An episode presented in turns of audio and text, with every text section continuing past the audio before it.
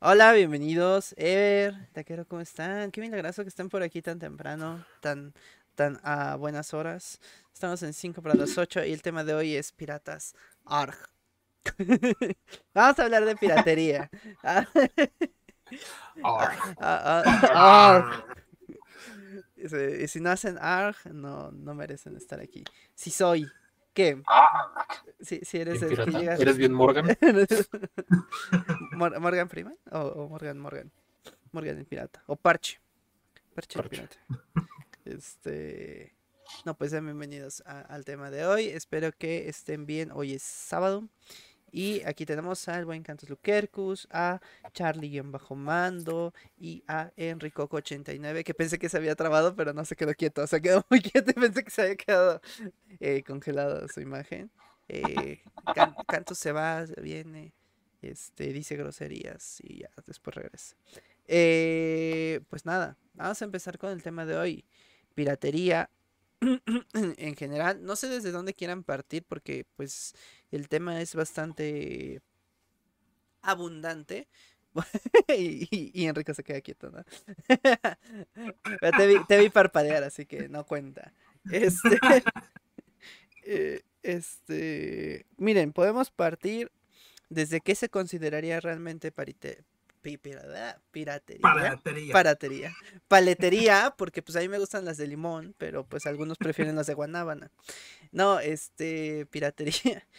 Eh, no sé si, si quieren, si quieran partir a- desde qué se considera a lo mejor una copia de algo, o quieren partir de lo que es la piratería como, como en la parte comercial. Asaltar barcos en alta mar. Ah, ándale, vas a saltar las cosas. Arr. Ar, literalmente. ajá. Eh, ¿Desde dónde les gustaría partir Mm. más? ¿Desde, desde dónde les gustaría zarpar? Creo que desde la definición sería bueno de qué es piratería o qué se considera piratería. Ok. eh, ok, vale. Entonces. Zafo. Entonces partimos desde que todos zafamos. Ah, Ok. El zafo. No, bueno, básicamente eh, la piratería es eh, una copia o la distribución ilegal eh, a través, puede ser de redes sociales, o sea, de internet, eh, físicamente, y que obviamente el material que se está distribuyendo está sujeto a, eh, pues, material de, de derechos de autor, ¿no? Bueno, con derechos de autor. Eh, o sea que en su legalidad la vuelven ilegal, por así decirlo. Agarras algo que existente, tú lo copias y lo vendes a, precios, eh, pues obviamente más a lo mejor económicos, accesibles y demás, pero pues de una manera no legal. Y obviamente esto puede repercutir en su calidad y en su distribución, ¿no? En la forma en la que te llega a, a ti como cliente. Un ejemplo rapidísimo, a lo mejor las películas, ¿no? Eh, Tú compras una película original eh, y te cuesta a lo mejor unos, bueno, ahorita ya están más caras, no, ya no he comprado. ¿Alguien sabe más o menos como en cuánto están? Una película original en Blu-ray. La verdad, no. Unos 300 pesos. 250 pesos, 300, Ajá, ¿sí? 300. más o menos. O entre 300 y a lo mejor si las más nuevas han de estar como en 800, ¿no? Me imagino. eh, o sea, de alguna película recién estrenada. Me imagino que por ahí a dar los precios. Y, y cuando te 600 llega... Ajá, 600, algo así. Si, si nosotros llegamos a un lugar donde se dedican a la piratería, probablemente encontremos de a 3 por 15 pesos, a 3 por 25, ah, o 3 por 50, ya dependiendo del lugar, ¿no? Al- A veces son un poquito más caros, un poquito más baratos según la calidad y definición también en la que viene la, la copia. Y pues nada. 3 por 10 pesos en Tepito. 3 por 10 por pesos en. Tepito y a lo mejor te pi- pierdes el celular también. eh, unas por otras. eh, pero no sé, a ver, ¿quién quiere continuar? Esperen, ¿son piratas ARC o piratas de Photoshop craqueados 100%? Ándale, esos. Bueno, pues sí, yo, yo siento que como tal, eh, esa sería la parte, como por así decirlo, moderna de todo lo que se engloba como piratería. Cuestiones que obviamente tienen mucho trasfondo, ¿no? Porque a lo mejor eh, nosotros consideramos piratería solamente al hecho de hacer una copia o de replicar algo que tiene derecho de autor de manera ilegal o, pues, dicho de otra manera, de, forma más barata, ¿no? Pero eh, hay que tener en cuenta que también esto tiene un, un ahora sí que es subfondo, aparte de la, de la piratería, porque como dicen por ahí, lo barato sale caro. Entonces eso tiene otras implicaciones, aparte de que eh, como dijeras, dijeran por ahí, estás vulnerando los derechos de, propiedad del autor, también eh, te expones a ciertas cosas, como pueden ser desde lo más leve, que podría ser a productos de muy baja calidad, de mala calidad o directamente que no sirven, a ya cosas muy peligrosas o escalar, como lo dijo hace ratito Chris, de que a lo mejor tres películas por 10 pesos te salen 10 pesos y tu celular. Entonces, eh, también hay que ver que toda, toda esta cuestión de la piratería también lleva un riesgo ya no tanto eh, como en satisfacción como consumidor, sino también a tu integridad, a tu economía, incluso hasta tu vida, puede ser. O medicina pirata. También me gustaría... ¿Mm? Me gustaría mencionar que, por ejemplo, a veces esta piratería va a contener información que no es quizás confiable. ¿Qué tal si, no sé, compraste mm, una copia, pero o sea, no es una copia del original, sino te hacen creer como que es original? Entonces estás comprando una copia, digamos, de un DVD de ejercicios y pues están tan mal hechos que te vas a chingar, no sé, este, las articulaciones. Mm. O sea, eso también puede ser un riesgo que la información esté mal hecha. y quisiera agregar también. quisiera agregar también, desafortunadamente, como una ventaja de la piratería, en especial libros. Por ejemplo, en, en, la facultad, cuando estaba en la universidad, pues todos nos volábamos el libro, porque el libro para un estudiante estaba carísimo estaba carísimo y a veces inaccesible literalmente en el país en el que estábamos. Bueno, estamos en México. En el país en el que estamos, este, pues a veces el libro no existe, literalmente ya no existe, ya no lo hacen, lo dejaron de hacer en los 90. Y pues la única manera de obtener esta información a veces era de pues estas copias ilegales. E incluso nuestra facultad tenía copias ilegales empastadas y puestas en la biblioteca porque era la única manera de obtener estos libros. Y aunque es una institución como la UNAM, como pues, la Facultad de Ciencias, pues tenían que recurrir a este tipo de prácticas porque pues, no, se puede escuchar, no se puede obtener de otra manera. Entonces, pues a veces es por accesibilidad, no tanto por la baratez, sino por la simple accesibilidad a la información. Claro, y de hecho... pasaba mucho. De hecho, justo acaba de mencionar algo muy importante, Chris. Digo, Chris, este Charlie, perdón, se me, se me va el nombre. Eh, acerca de la piratería, y es que no necesariamente tiene que ser mala. De hecho, hay un, un cierto, muy pequeño, por cierto, pero cierto rango en el cual la piratería hasta cierto punto es beneficiosa, no tanto para la gente, sino para sus autores. Porque de, hay un modo en el que la piratería también sirve como, como propaganda o como publicidad acerca de tu producto. Y a pesar de, bueno, aunque parezca que no lo hay, hay muchas personas que, por ejemplo, si adquieren un producto pirata y les gusta, por X o Y razón que ellos tienen el, ahora sí que el acceso al, original o al producto oficial, lo compran. ¿Por qué? Porque vieron que sí les gustó el producto, tuvieron como una prueba, ¿no? De, de qué es lo que era un, eh, una llegado al original y dijeron, ok, pues lo voy a comprar. Pasa en software, pasa en libros, pasa en incluso discos, DVDs, cosas por el estilo. Y entonces eh, ahí a final de cuentas la piratería sirve como una estrategia de marketing, a lo mejor indirecta, porque pues obviamente tú, tú lo tomas como algo negativo, pero a lo mejor... Eh, y en casos bien extraños, realmente, no, no, es, no es siempre, pero llega a pasar. Otra cuestión muy interesante acerca de la piratería es eh, lo que estaba diciendo Charlie acerca de cuando algo ya no tiene, eh, ya no se crea, ya no se produce o ya no tiene soporte. Pasa mucho en, en cuestiones como el software y a eso se le conoce como abandonware, que básicamente son eh, bueno, en el, en el caso de los programas eh, de informática o programas, no sé, videojuegos, etcétera, eh, eh, a esta parte que se le llama abandonware simplemente son cosas que todavía tienen derecho de autor, pero como ya nadie les da este mantenimiento, ya nadie les da soporte y ya no se pueden distribuir ni vender por ningún lado de manera oficial, entonces ya se vuelve no legal, porque de hecho sigue siendo ilegal, pero realmente ya se vuelve como que libre distribuirlo de manera, vamos a llamarlo así como pirata, porque en realidad las copias que se, que se reproduce cuando se vuelve abandonware son como la última versión eh, oficial que salió de algo que ya no tiene soporte, que ya nadie está produciendo y que ya nadie realmente va a pelear por eso. O sea, de incluso hay hasta páginas que se les conoce como abandonware, en donde tú puedes encontrar, no sé, versiones de Windows, de Office, de videojuegos súper viejísimos que que son oficiales, o sea, realmente sí es el producto oficial, pero eh, ya en una versión super ultra mega desfasada que ya nadie le dio soporte.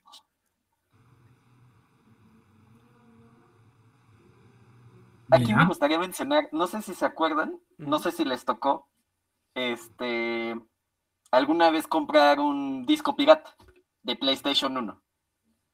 Era disquera Metal Slug 3. Y, no era Metal Slug 3, era un juego de submarinos. Ajá, te salía de Home, ¿no? Ese, sí, sí, sí, Y curiosamente, o sea, la gente empezó a conocer el juego de submarinos. Ellos tenían la esperanza de comprar el Metal Slug, pero pues te venía este juego y también estaba muy padre. Y este se dio a conocer porque, pues por la piratería, porque ese juego, ¿cuándo lo vas a, ¿cuándo lo vas a comprar? Si no, la gente luego pues no sabía que existía.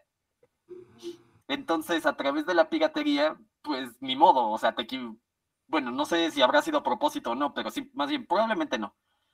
Pero pues lo terminabas comprando y conocías algo nuevo. Entonces era agradable, ¿no? A pesar de que contribuiste a la piratería de Metal Slug 3. Claro, y, el. De hecho, creo que el, ese juego, el Indehon, es, es de la de la desarrolladora de, Metal Slug, pero antes de que fuera ese, bueno, antes de que perteneciera a SNK, ah. básicamente es como fue como su, su portafolio de evidencias antes de trabajar en SNK y, lo pusieron como un bootleg de, de, Metal Slug 3, pero realmente ni siquiera es Metal Slug 3, o sea, no tiene nada que ver, pero la calidad del juego es muy buena. Sí. O sea, es muy casi prácticamente como, como Metal Slug. Y por cierto, ahorita algo que dijo este Ever, lo de que en ese caso es diferente porque no es piratería, no, no es porque en ese caso no se vuelven de dominio público porque en realidad el derecho de autor sigue estando establecido para, para alguna empresa. O sea, no es el derecho de autor básicamente yo creo que funciona más en, en cuestiones como, ah, como literatura o, bueno, literatura o música clásica creo que también este, entra en, en, esa categoría, pero el software no, es, es, rarísimo que, te, que un software te diga, ah, sí, es de, de dominio público, ya agárralo, no. Ahí es un poquito más difícil porque como son eh, bueno, no son certificaciones, más bien son como, como llaves que, se registran en Internet. Entonces es muy difícil que digas, ah, va a ser de dominio público, ¿no? Porque la llave la sigue teniendo una empresa. Simplemente que la empresa ya no tiene manera de reclamártela, pues. Te podría ser gratis. Mm. es que lo puedes como gratis. Y, ha pasado, no, sí ha pasado. Ha, habido software en algún punto. Eh, ahorita no, no me acuerdo exactamente del ejemplo. Pero yo recuerdo que había un programa en específico que se dedicaba a antivirus, no me acuerdo del nombre, eh, que precisamente era de pago y de repente pues ya le habían quitado todo el soporte y demás, pero seguía siendo utilizado por mucha gente y muy, muy, muy recomendado a tal grado que la empresa dijo pues que sea gratis y entonces lo mm. volvieron gratis y ya está. Obviamente también pues pasa el tiempo, cambia la tecnología y ahora pues ya no es un antivirus eh, pues que funcione realmente, pero en su momento eh, sí, sí era este viable, ¿no? Eh, Dice, ¿es diferente qué? Es que es, que diferente es pirata a cuando algo pasa a ser de dominio público como lo que pasa en Winnie Pooh para su distribución y uso. Ajá. Bueno, un clásico actual de la, de la piratería son los mangas y animes que no llegan a Occidente. También, cuando un producto no llega, y no, no nada más pasa en anime y, y demás, pasa en videojuegos, pasa en películas, pasa en libros. Un, ejemplo de esto sería eh, el libro que es la secuela de El extraño mundo de Jack. Hay una secuela de este libro y no ha visto la luz aquí en Latinoamérica. O sea, nada más existe en inglés y obviamente nada más existe en Estados Unidos y se puede importar. Sin embargo, pues, ¿quién va a pagar tanto dinero si de por sí es un libro caro, digamos, creo que cuesta casi dos mil pesos? Eh, ¿Quién va a pagar dos mil pesos más el envío cuando a lo mejor puedes pagar 100 pesos y te lo dan aquí gratis en digital eh, clonado, ¿no? Mm. Obviamente no va a estar en español porque no existe, pero pues es una forma de adquirirlo y obviamente legal no es. Y eh, con respecto al anime y mangas que nos llegan, pues sí, obviamente pasa lo mismo. No, no nos llega aquí, pues entonces llega alguien que te hace el fandub y, eh, y, te, y, te, pone ya sea subtítulos o hace el doblaje, eh, pues a lo mejor de una manera muy rústica, pero pues así llegas a entender lo que, pues, lo que quieres ver, ¿no? Lo, que quieres consumir. Ahora, también hay, hay, cosas que son más peligrosas en, en, la piratería, como lo dijo Taquero, la medicina. Imagínense medicina pirata. No es lo mismo medicina barata a medicina pirata. Porque, por ejemplo, las, las farmacias similares, pues para quien no lo sepa, los, las medicinas similares no son de baja calidad. Es prácticamente la misma medicina, nada más que sin marca. O sea, en lugar de tener una marca en específico, te dice similares. Y ya está. Pero es la misma medicina, te hace el mismo efecto y no pasa absolutamente nada. Sin embargo, imagínense eh, medicina pirata que ahí sí, no sabes ni de dónde procede, no sabes qué químicos tiene, si estuvo hecho en un laboratorio eh, bueno, o sea, ya, ya ni siquiera certificado, porque obviamente certificado no, pero que haya sido con higiene, que tenga lo que necesitas, que no te vaya a matar o que no te vaya a producir algún eh, efecto adverso para tu cuerpo. Entonces, hay cosas que pues efectivamente piratas pues al menos yo no consumiría, porque eh, pues tendría, me podría dañar, ¿no? en este caso, a, la salud. con respecto a los videojuegos y, perdón, con respecto a, a, como pasó con Winnie Pooh, pues es un personaje o un, eh, un emblema era de, de, de Disney y pues pasan los años y deja de ser eh, pues propiedad de, de, solamente una empresa y se vuelve de dominio público. Esto es lo que yo, ah, bueno, a mí me gustaría que pasara no, no con los personajes, sino a lo mejor con videojuegos que ya no se van a producir. Estaría bueno que la gente pudiera hacer, por ejemplo, los que hacen los remakes de juegos que ya fueron abandonados y que ya no se van a hacer jamás hay mucha gente que es muy talentosa. Imagínense un, videojuego que a lo mejor se esperaba hace 10 años una secuela o un juego mejorado o una mejora en el juego y nunca se dio. Y que la empresa ya abandonó y que ya dijo que no se va a hacer y que jamás se va a hacer. Si llegase a pasarse a dominio público, entonces habría gente que empezaría a desarrollar a lo mejor el mismo juego con otro tipo de versión, con otro tipo de plataforma, con lo que ustedes quieran, pero pues sería increíble que se pudiera hacer eso de manera legal y entonces habría como que un poquito de más producción, como en este caso Winnie Pooh, que pues permite ahora que saquen películas, que mala o buena, eso ya es otra cosa, pero eh, pues hay oportunidad de hacer otras cosas, o sea, nuevas, diferentes. Por ejemplo, yo ahorita podría agarrar Winnie Pooh y hacer a lo mejor un videojuego de Winnie Pooh y no pasaría nada. Pues Aquí la clave es el tiempo. Aquí la clave es el tiempo, porque un eh, alguien que tenga los derechos de autor, como lo pasó con Winnie Pooh, tiene un tiempo determinado, un tiempo definido a largo plazo para que el autor pueda utilizar marca, nombre y personajes, o sí, en este caso los personajes, en lo que ellos quieran, ya sea caricaturas, ya sea el mismo estilo de película, etcétera, ya cuando pasa a dominio público, ya todo el mundo puede agarrar el nombre de esos personajes y este, hacerlos a, la manera que, quien quiera. Ahora, ahí yo creo que, como dices por lo de los videojuegos, tendría que seguir siendo relevante con el tiempo para que alguien quiera retomarlo. Porque luego a veces hay videojuegos que, ah, sí, estuvo muy bueno, que quién sabe qué, pero pasan la historia, pasa el tiempo y se olvidan. Se olvidan de, ah, no sabía que existía el videojuego, ya pasó dominio público y como que se pierde ya esa parte de lo quiero hacer. No sé. Pero es que yo siento que en esa parte, bueno, no es que yo sienta, más bien en esa parte es muy difícil porque, por ejemplo, eh, se supone que una licencia de, derechos de autor en cuestiones creo que literarias, bueno, cosas como literatura, música, cuestiones que creo que se, tienen que ver con el arte, creo que te dura que, creo que 15 o 20 años, no sé si estoy bien, creo que son 20 años para cuestiones eh, de literatura y ese, y ese tipo de, cuestiones. Pero para cuestiones eh, digitales, como lo pudieran ser videojuegos, creo que se supone que la licencia es un poquito más, eh, vaya, es más reducida, pero porque se tiene que renovar. Y una cuestión ahí difícil es que, por ejemplo, puede haber videojuegos que en los que ya la gente ya se olvidó o la gente ya dejó de hablar de eso, etcétera, etcétera. Pero ahí el problema no es tanto la gente, porque, por ejemplo, como dice Chris, puede llegar alguien que diga, ah, esto ya es de dominio público, voy a, voy a reproducir este juego, no sé, a lo mejor a mi manera, con un otro motor gráfico, con otra perspectiva, porque en su momento lo quisieron hacer con Silent Hill 1.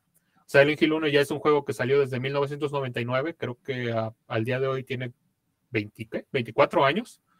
Y, y, es cuestión que, por ejemplo, su contenido en, en, cuanto a audio, creo que ese ya es de dominio público, porque ya lo puedes usar en cualquier parte. Ah, sí, ¿qué pasó? Este, justo lo estaba investigando ahorita. Para una literaria o cualquier dominio para que sea público, tiene que ser 95 años a partir del año de su primera publicación o 120 años a partir del año de su creación. Cualquiera de las dos que pase primero pasa a dominio público. A dominio público, ya sin, sin cuestión de, de renovar. Porque es que, eh, por, ejemplo, eso que lo que trataba de comentar, que en, cuestión del Silent Hill 1, se dio la noticia que alguien, bueno, algunos desarrolladores amateur, creo que ni siquiera, o sea, eran indie, eh, quisieron reproducir el Silent Hill 1, pero en, primera persona. Cuestión que creo que en el juego en el juego original no existe, o al menos no existía en una manera, por así decirlo, que fuera la, forma en la que se jugara ese juego. Entonces lo que pasa aquí es que, por ejemplo, cuando intentan hacer eso, ¿qué hace Konami? Dice, ah, no, ¿sabes qué? yo voy a, voy a mandar este, el juego, los Silent Hill los voy a mandar a la consola, van a estar en la Play Store, digo en la Play Store, en la, en la P Store, y, este, y ya los van a poder jugar ahí. Entonces ahí ya se pierde la posibilidad de hacer eso por los años, porque entonces tú podrías decir, ah, ok, pues yo lo quiero reproducir porque, porque ya no se puede jugar en, en PC, es imposible si no lo emulas, y etcétera, etcétera. Entonces llega Konami y dice, no, pero, pero si está en PlayStation si quieres jugarlo, cómprate un PlayStation, porque si no, ya me estás infringiendo la, la, este, el derecho de autor y yo te puedo demandar, que de hecho, en ese, en ese sentido, Konami es casi como un Disney, te demanda por todo lo que tú quieras usar en Silent Hill. A pesar de que ya es un juego que, que realmente, o lamentablemente ya muchas personas hasta antes de, la última este, publicación que hicieron sobre los remakes que van a hacer, ya no le interesaba a la gente realmente, o ya no veías que dijeran, oh, Silent Hill, o que lo estuvieran nombrando cada rato. A lo mejor las personas que sí somos fans de ese tipo de, videojuegos, sí decíamos, oye, no manches, qué chido que hubiera otro Silent Hill, que de hecho hasta hubo una plataforma que, que le volvió a dar soporte al Silent Hill 4. Pero, por ejemplo, del 1 al 3 no tiene soporte en PC, solamente en PlayStation. Entonces, cuando la gente quiere, quiere hacer ese tipo de obras que dices, no manches, va a dar un boom, ahí mete las manos el, eh, la empresa originaria porque dicen, oye, ¿por qué vas a lucrar con algo que es mío? Cuando ellos ya ni siquiera lo, están haciendo. Sí. Eso sí. Eh, por ejemplo, ahorita eh, está interesante lo que va a pasar con Mickey Mouse, ¿no? Porque a los 90 ya debió haber sido de dominio público, hicieron su extensión, ya este vienen los 100 años y cuando lleguen los 100, este, que creo que es en 2028 por ahí, si no mal recuerdo, eh, ¿qué va a pasar? Porque por ahí dicen, dicen que Disney quiere meter las manos para que ni así se pueda hacer de dominio público. Eh, no sé si lo vaya a lograr. O, sea, no sé qué, qué, podría ser. Pero si ya se las ingenió para extender de los, de los 90 a los 100, no me sorprendería que pudiera extender eh, al más, ¿no? Todavía haciendo algún, ah, pues algo más para alguna, moviendo alguna, ¿Alguna influencia o algo. Pero quién sabe. Y si no lo logra, va a ser interesante que pues la, la imagen de la empresa se va a volver de dominio público, porque pues no tienen otra. O sea, Mickey, todos, todos dicen Mickey es Disney, Disney Mickey, no, no hay forma como que de deslindarlos o decir que hay otra cosa, ¿no? Eh, o princesas, pero pues Mickey es todavía más representativo. Eh, con respecto a lo de Konami, sí, Konami siempre ha sido, ha sido así, bastante intenso con la em, con el hecho de que no puedas copiar sus cosas, pero tampoco hacen mucho a veces por por darle más, ¿no? Y bueno, también pasa en este caso de Konami, de con la, pasó más bien con las cartas de Yugi en su momento. ¿Por qué? Porque todas eran, hagan de cuenta que si no jugabas con cartas 100% japonesas en su momento en los torneos, pues no eran válidas. Y luego, pues obviamente se extendió a otros países, llega a Estados Unidos y pasa lo mismo. Si no juegas con cartas que estén en inglés, no puedes jugar oficialmente. Eh, no sé si ya se permite, porque sí existen las cartas originales en español, pero hasta donde yo me quedé cuando yo estaba en la preparatoria, no estaba permitido en, torneos oficiales usar cartas en español, a pesar de que fueran originales. Eh, entonces, esas, esas trabitas que a mí se me hacen muy tontas, porque si ya le diste la licencia a, pues al país o a, otra empresa mexicana, o en este caso, o, de donde sea latinoamericana, eh, pues de distribuirlas y de que sean originales y demás, pues para qué todavía le pones más trabas a, que la gente pues pueda extenderse en el juego. Y para mí eso probablemente haya provocado muchas veces que la gente dijera, pues para qué juego, para qué le invierto si, si me van a estar poniendo trabas y trabas. Y obviamente después de esa pausa, pues llegan otra, otro tipo de cartas, ¿no? Llegan las de Pokémon, llegan las de este Magic y demás, y todas eh, pues copiables, todas llegan con sus versiones piratas también. y pues para luchar contra eso, ¿qué fue lo que hicieron en su momento? Pues bajar y decirte, este, pues si quieres jugar en torneos oficiales, pues necesitas las originales. Y entonces era de que la gente empezaba a defender pues las cartas originales y pagar a lo mejor mucho dinero por cartas, eh, solamente por el hecho de decirles son originales y eh, no tanto por el realmente o la calidad o lo que sea de la carta, porque vamos a ser sinceros, las cartas siguen siendo cartón, todas. Pero, pues, ¿qué le da ese plus? Nada más el hecho de ser originales. Y lo mismo pasa eh, a nivel de cómics, a nivel de mangas, que si tienes la licencia, que si no, que si compras el libro original, que si no. Eh, por ejemplo, los que son lectores acérrimos, cuando les decías, ah, sí, es que yo leí Crepúsculo, por ejemplo, y, y tú la habías comprado, pues no sé, los tres libros por 200 pesos.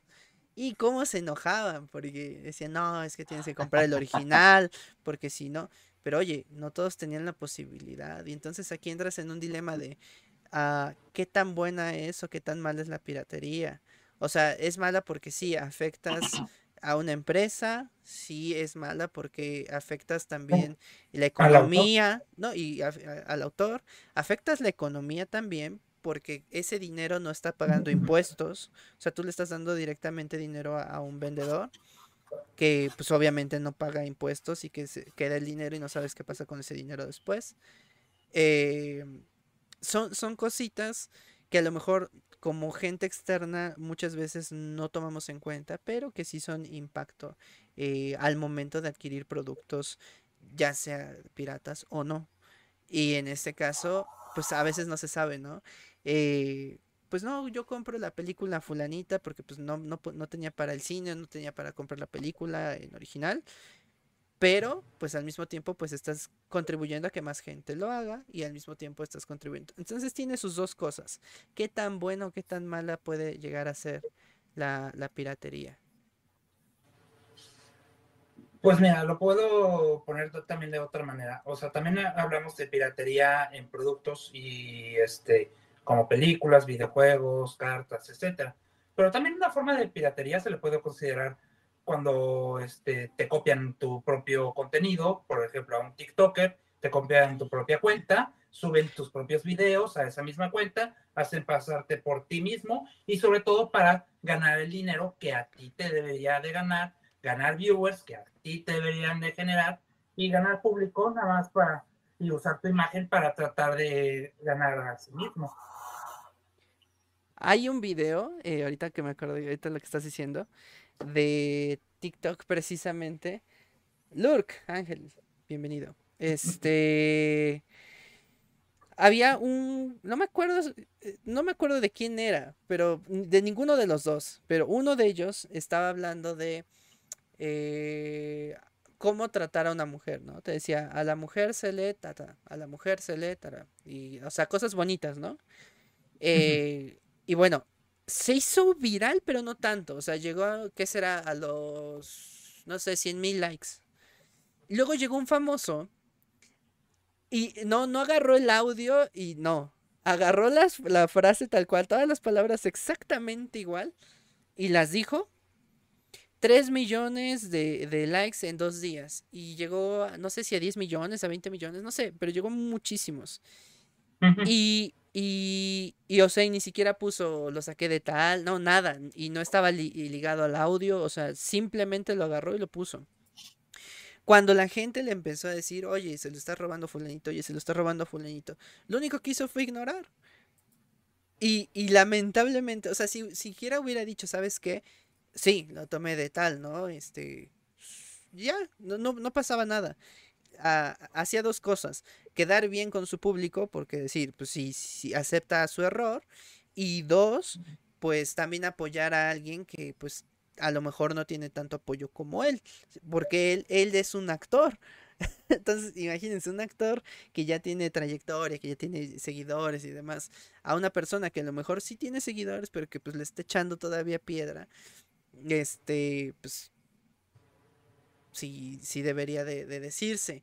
En este caso se lo voló, mm, le valió gorro y pues el otro chico se quedó ahí, ¿no? Eh, creo que sigue creciendo en números, pero pues igual, no, no le ayudó ni en nada, al contrario. eso estuvo feo.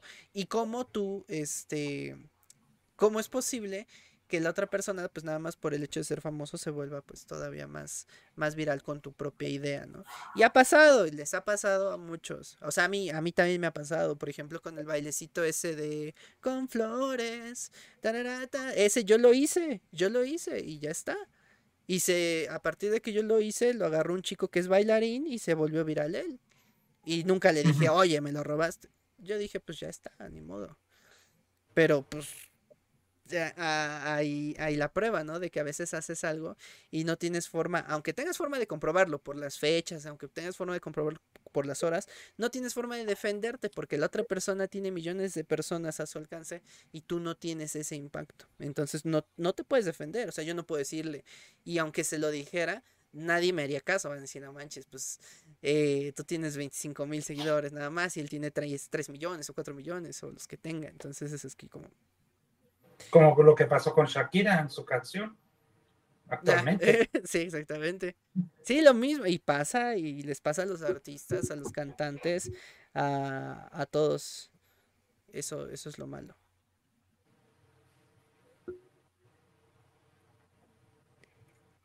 ¿Hay más? Eso, me recuerda hace ratito que, ¿cómo se llama? la licencia de las... No, el libre uso de los primeros capítulos de Superman, o sea, de hace no sé cuántos años, es de los años 30, creo. A DC, en aquel entonces se llamaba de otra manera, se le olvidó renovarlos y ahorita son de dominio público. Y si los pones en YouTube, nadie va a hacer nada. Ahí póngalos en YouTube a ver cuántas reproducciones les hace. No, no sé. Pero es curioso, acaba de pasar. Hace, hace no mucho.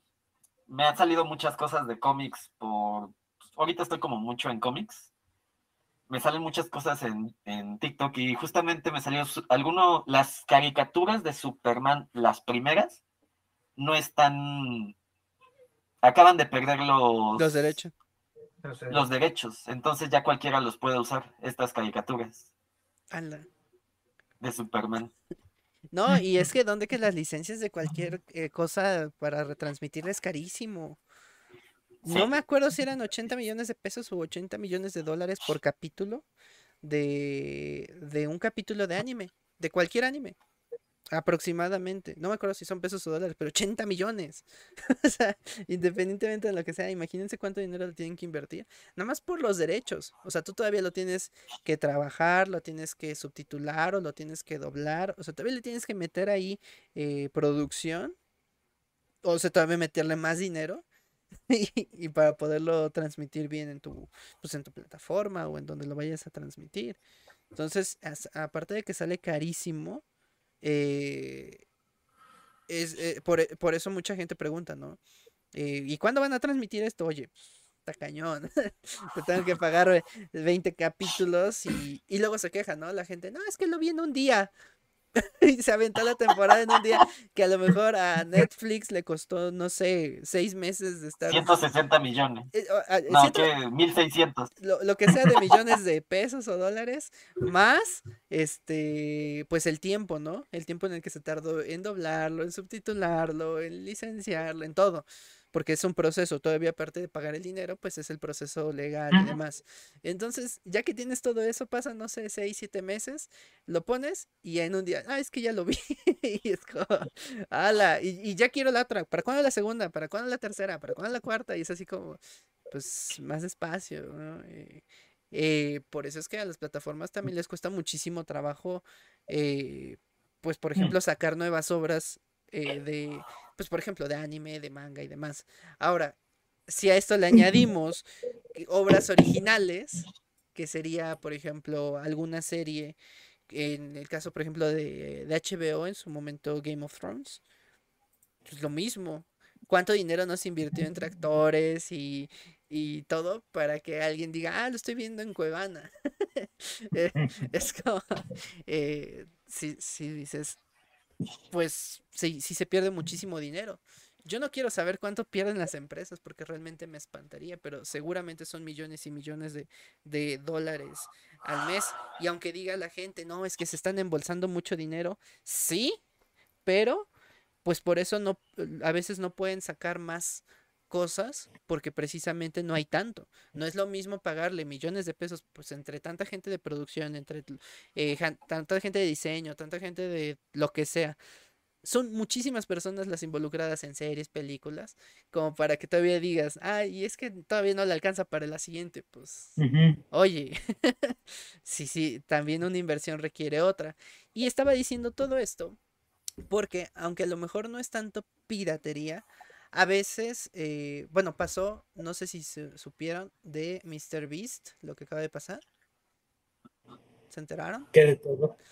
Lo último, lo último, lo último, sobre las personas ciegas. ¿No? No. Ok. Había personas, había personas que están ciegas, así, literalmente. Y se podían salvar su vista por, un, por operación de córnea, ¿no? Cirugía de córnea, trasplante de córnea y demás. Entonces, Mr. Beast agarró dinero, obviamente, y les pagó creo que a mil personas su cirugía. Pagó su cirugía, subió el video a YouTube y la gente se enojó. Y lo empezaron a funar y cancelar. Que por qué usaba el dinero para aprovecharse de la gente que necesita dinero. O sea, te estoy ayudando y todavía me cancelas o me funas porque estoy ayudando. Y, y, o sea, dice, no, es que se está sacando mucho dinero de, del video de YouTube. Sí, sí, pero con ese dinero que saca probablemente pueda ayudar a más personas, pero es algo que la gente no, no piensa. O sea, si, si no sacara dinero y yo nada más doy, no sé, 10 millones de pesos, 100 millones de dólares, lo que sea, lo dono y ya nada más lo pierdo, ¿cómo ayudo a más personas? El dinero no es infinito. Entonces tienes que, pues sí. Y dice, no, es que nada más lo de lucro. Pues sí. ¿Por qué? Pues porque no, ¿cómo, ¿cómo consigo apoyar a más gente? Eh, no es la primera vez que ayuda a personas, no es la primera vez que hace algo altruista o es algo que para generar a lo mejor, pues ustedes dirán contenido y lo que sea.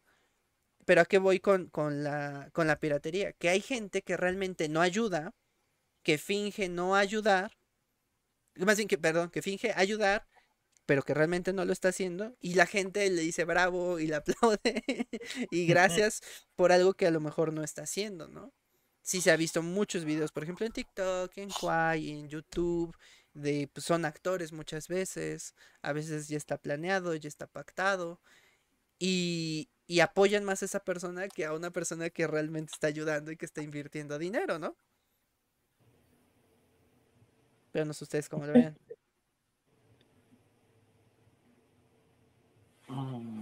Híjole. Ah, es que está cañón saber quién está realmente ayudando y quién no. O que quién está haciendo un stage de que está ayudando a los demás.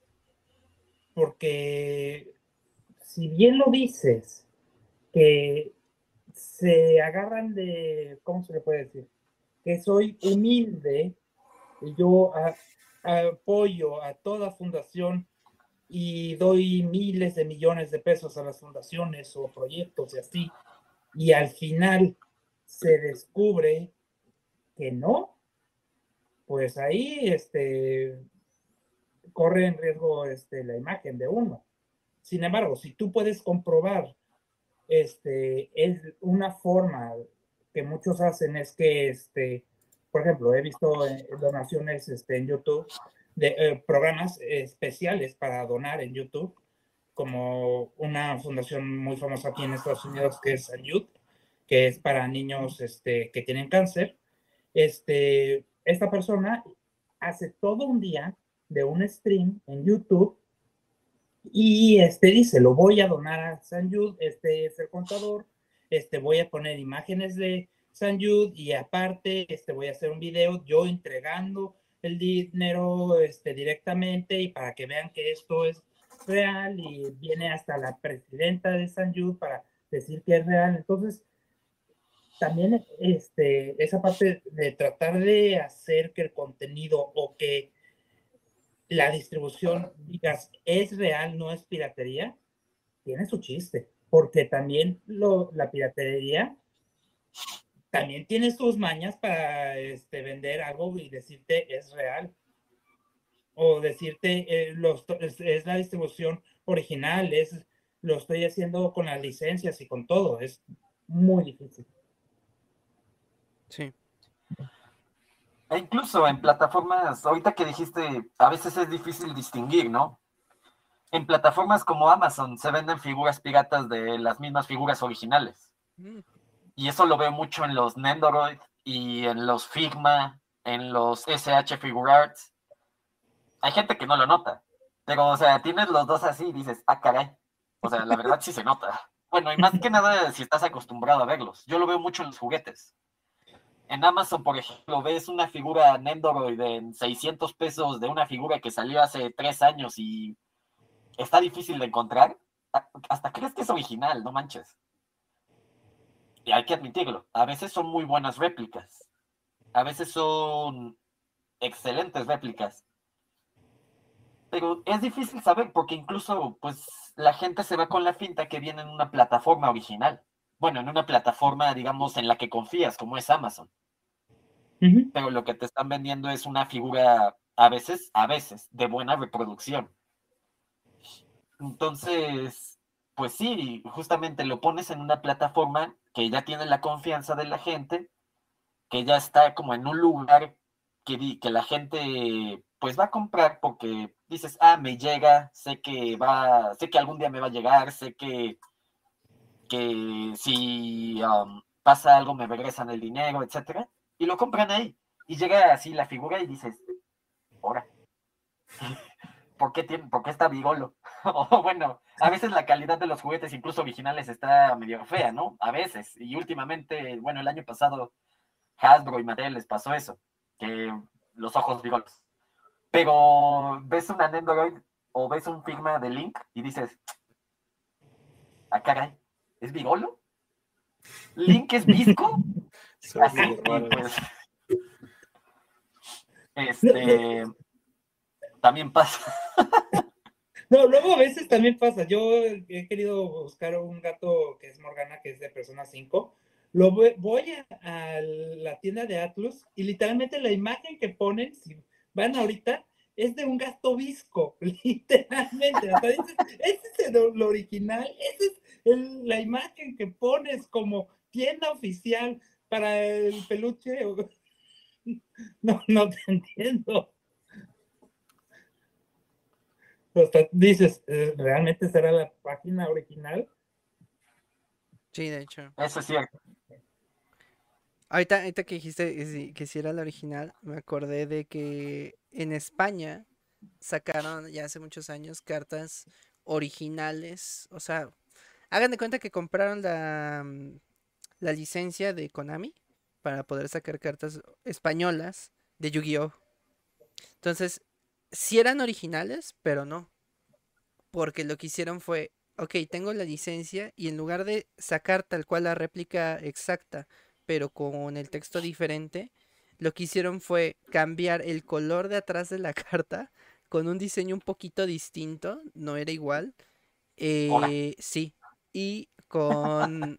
Y, decía Konami, o sea, sí, Konami, tenía su loguito, todo, todo, todo, todo, todo era original. Y llegaron aquí a México estas, estas cartas y te las venían acá como originales. Y sí, o sea, es que sí eran originales, pero no. Porque lo que sucedió fue que cuando Konami nota esto, pues les quita la licencia. Y entonces dicen, no, saben que esas cartas no son originales. Pero sí eran originales. O sea, sí, pero no. O sea, la, la idea era que fueran originales. Pero, este, sí, hacían lo que ellos querían. Le pusieron eh, su propio diseño le, hicieron su propio, es más, el propio mm, material, ni siquiera era el mismo de las cartas originales. Eh, o sea, hicieron lo que se les dio la gana. y pues al final, obviamente, dejaron de ser las oficiales. Eh, eh, más que en ese entonces para España y ya después se, se descontinuaron por obvias razones como cuando te dicen este pues no puedes hacer un McDonald's en otro lado que venda a lo mejor eh, lo que tú quieras. O sea, no puedes agarrar tú una franquicia de McDonald's y hacer que vendan tacos. No puedes hacerlo.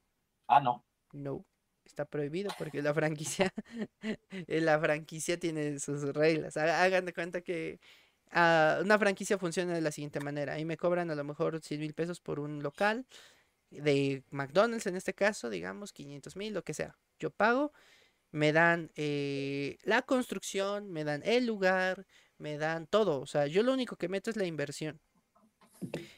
Sin embargo, yo no puedo ir allá y decir que soy el jefe.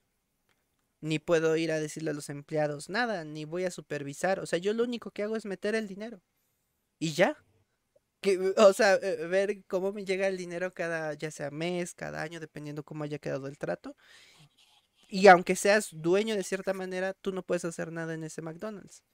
Si tú quisieras trabajar en ese McDonald's, te tendrías que poner a trabajar como empleado, como empleado normal, desde abajo, ni siquiera como gerente. Te ponen a limpiar o te ponen a ser cajero y ya de ir subiendo y que tú llegues a ser gerente o algo así. O sea, sí puedes lograrlo, pero no porque seas el dueño, sino porque pues trabajaste. Entonces ahí, ahí es chistoso porque en realidad eh, pues no, no, eres, eh, no eres el dueño realmente, ¿no? Si te pones a pensar, pues no eres el dueño realmente, porque incluso si quiebra o demás, no pierdes nada, o sea, se perdió y ya lo único que pierdes es el derecho a seguir teniendo dinero de ese lugar. Pero pues ellos tienen obligación de pagarte eh, tu inversión, mínimo. Ahora que si continúa, pues ya se vuelve ganancia, porque ya no, no recuperas nada más, sino que empiezas a ganar ya como un sueldo, por así decirlo, de algo extra por haber invertido. Pero sí, o sea, no, no eres como el dueño como tal. Y eso es chistoso, porque pues pasa lo mismo con las licencias y se ponen a pensar. Porque, ajá, yo pago la licencia para transmitir algo, hago la distribución y hago que sea así. Se expira la licencia y ya dejó de ser mío. O sea, expira porque tiene, no sé, tres, tres años o cinco años de derecho de transmisión. Y ya. O sea, tendría que volver a pagar una cantidad o pues dejarla. Que es lo que muchas veces pasa. Si la dejo, pues ya deja de ser mío. Y todo ese esa inversión que le metí, pues no es que valga chetos porque ya te generó ganancias. Pero pues ya lo puede agarrar otra persona y licenciarlo bajo su nombre. Dígase, por ejemplo, que se le va a Netflix y paga Televisa y entonces lo empieza a transmitir en Televisa, por, por poner un ejemplo. Entonces ya, ya se, ahí ya se ahorró el, el doblaje, ya se ahorró este, eh, pues muchos derechos de, distribución, ya nada más tiene que pagar la licencia. Y eso es todo. Ahora que si hablamos de celulares, por ejemplo, los famosos clones, que son exactamente una réplica, por así decirlo, física, pero por dentro no son necesariamente lo mismo. Por ejemplo, los iPhone, ¿no? Hay mucho clon de iPhone y te lo venden como iPhone y ahí vas, pero cuando tú lo pruebas no es lo mismo. O sea, no tiene, a lo mejor el táctil no es el mismo, el software no es el mismo, las aplicaciones a veces ni siquiera son las mismas, eh, no tienes la posibilidad de descargar la aplicación. Obviamente no va a tener el soporte que tienen los originales, tienen, no, no va a tener las actualizaciones que requieres. Y muchas veces la gente dice es que es lo mismo, no es lo mismo. Ahí es donde te das cuenta de lo que es calidad, ¿no? No es lo mismo comprar a lo mejor una eh, pantalla que te salió en 500 pesos, que a lo mejor es de muchas pulgadas y está muy padre y lo que ustedes quieran, pero que no se va a ver con la misma nitidez, que obviamente tampoco va a tener actualizaciones, eh, a una pantalla a lo mejor que sí cuesta 9 mil, 10 mil, 15 mil, 20 mil pesos, pero que se va a poder actualizar, que tiene eh, ese, ese poder de, de, de a lo mejor agarrar algunas aplicaciones nuevas, que de hecho le pasó algo así a, a, mi papá. Eh, yo le dije, compramos un Roku TV. Le dije, vamos a comprar un Roku TV. Y no quería. no, porque está muy caro. Y le dije, bueno, yo lo compro no, mejor este, no sé qué, y yo dije, yo lo compro, y no me hizo caso. Entonces fue y compró uno, pero pues era mm, pues, sin marca prácticamente, lo vendían en Steren. No era marca Steren, ni, ni siquiera era marca Steren, o sea, no. El, punto es que cuando lo compré yo le dije, no nos va a funcionar mucho tiempo. O sea, no, nos va a durar un ratito y después se va a perder. ¿Pero por qué? Pues porque no tiene actualizaciones, porque no, no tiene eso. Y ya, y pues lo que dije, pues pasó, ¿no? Nos duró como un mes, eh, dos, y ya valió. ¿Por qué? Porque nada más agarraba bien Netflix y Amazon y después de eso pues perdió el soporte de las actualizaciones. Y pues ya pedía las nuevas actualizaciones. Digo, pues es que no va a funcionar. Y ya compré el Roku y uh, llevamos ahí casi dos años con él. ¿Por qué? Pues porque tiene las actualizaciones, tiene el soporte del, de, las, de las aplicaciones y del Roku mismo. Y obviamente pues puedes todavía actualizar. Y es más, tiene una, bueno, el que yo compré tenía una como garantía de que si no funcionaba más de 5 años, o sea, eh, si, si, le, si perdí el, soporte en 5 años, aproximadamente a partir de la compra, puedes eh, adquirir uno nuevo, o sea, nuevo, y creo que a la mitad de precio o con un descuento o algo así. Entonces está súper bien porque dices, bueno, ya invertí, a lo mejor le vuelvo a invertir en 5 años pero pues ya no le voy a meter tanto, ¿no? Si es que llega a perder el soporte. Y si no, pues qué padre que siga teniendo este su funcionamiento adecuado. Porque si funciona, pues lo vas a seguir usando sin, sin ningún problema. Y yo con eso, pues estoy seguro que a lo mejor en 3, 4 años, que si se llegase a echar a perder, yo compraría otro sin ningún problema. Porque ya sé que me funciona. Pues ahí hay una estrategia de cómo ir contra la piratería, la garantía. de que siempre las originales te van a dar garantía de que va a funcionar. Y si no funciona, ven y te lo cambio por uno nuevo a mitad de precio o hasta a veces gratis. De decirte, te lo cambio totalmente gratis, sin ningún compromiso, porque yo estoy 100% este, confiado de mi producto que te tiene que servir este eh, X tiempo. Pero también otra cosa que a lo mejor no, no nos damos cuenta es el riesgo también que nos estamos dando a comprar piratería, sobre todo en telefonía y en aparatos así como el Roku y así, porque quién sabe si puedan tener un software donde te pueden espiar y te pueden copiar las contraseñas, te pueden pedir ransomware, te, quieran, te hackeen este, el dispositivo más rápido que el original, porque justo no tiene las actualizaciones, el propio hacker ya le, le puso el dispositivo este, a tu teléfono y ya te espía llamadas, conversaciones, puede meterse a tu WhatsApp, puede meterse a tus redes sociales y es muy peligroso también eh, hoy en día eso. Paco Web lo lo, lo aprueba. de hecho, ahorita que están tocando el tema de la tecnología, hay una, hay una frase que tiene Paco Web que como me encanta porque es como una ley universal en el Internet y es nada en Internet es gratis. Nada, nada. Todo lo que tú crees que te salió gratis sin Internet, no, no, papá, te la van a cobrar de algún modo. Y es como, por ejemplo, eh, conozco mucha gente, lamentablemente demasiada, que le gusta mucho usar eh, WhatsApp Plus. WhatsApp Plus para, para, para la banda fresa. Pero yo no conozco a nadie, ¿en serio? no, yo sí conozco demasiada gente que le gusta el WhatsApp Plus. Y es que son, son cuestiones en las que tú dices, bueno, está bien, sí, tiene funcionalidades extras, sí, muy, muy bonito que le puedes poner colores y lo que tú quieras al, al texto, pero papi, en seguridad, ¿cómo andamos? Porque esa cosa es, es una, una app cocinada y como dice Enrico, hay cuestiones en las que te meten este, permisos que no te estás dando cuenta que están ahí te están abriendo puertas, te están abriendo acceso a tu información y te pueden robar contraseñas, te pueden clavar un keylogger, te pueden clavar un ransomware o, o pueden activarte el GPS para saber dónde estás. Cuestión de que dicen, uy, ¿cómo rayos supo el, el, ratero que iba justamente en esta calle? ¿O cómo sabía que exactamente traía este celular? Entonces ahí son cuestiones que tú dices, bueno, es que estás usando una, una aplicación que no es oficial, es una aplicación cocinada en otras palabras, pirata, que pues a lo mejor tú dices, uy, sí está muy padre, ¿no? Tengo muchas funcionalidades, muchas funcionalidades que en el WhatsApp eh, oficial no tengo. Ajá, pero el WhatsApp oficial te está dando cierta eh, fiabilidad, que es lo que estábamos tratando hace rato con todas las cuestiones del Roku, de los teléfonos que a lo mejor algunos son clones. Eso es la fiabilidad, ¿no? Porque, por ejemplo, yo era una persona que antes eh, tendía mucho a comprar celulares de segunda mano por el hecho de que pues a lo mejor sí, ¿no? Eran un poquito más accesibles, no, no eran nuevos, eh, tampoco eran celulares que digas, uy, de gama alta, simplemente son, eran celulares que pues eran accesibles, ¿no?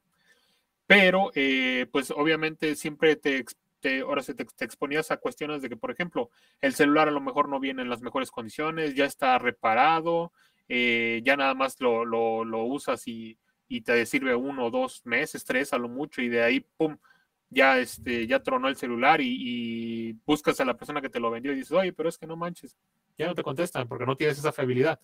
Entonces, en el momento en el que yo, y esto no es, no es de publicidad pagada, en el momento en el que yo me compré mi primer celular Xiaomi, y todos van a decir, oh, Xiaomi, calidad-precio. Calidad y precio.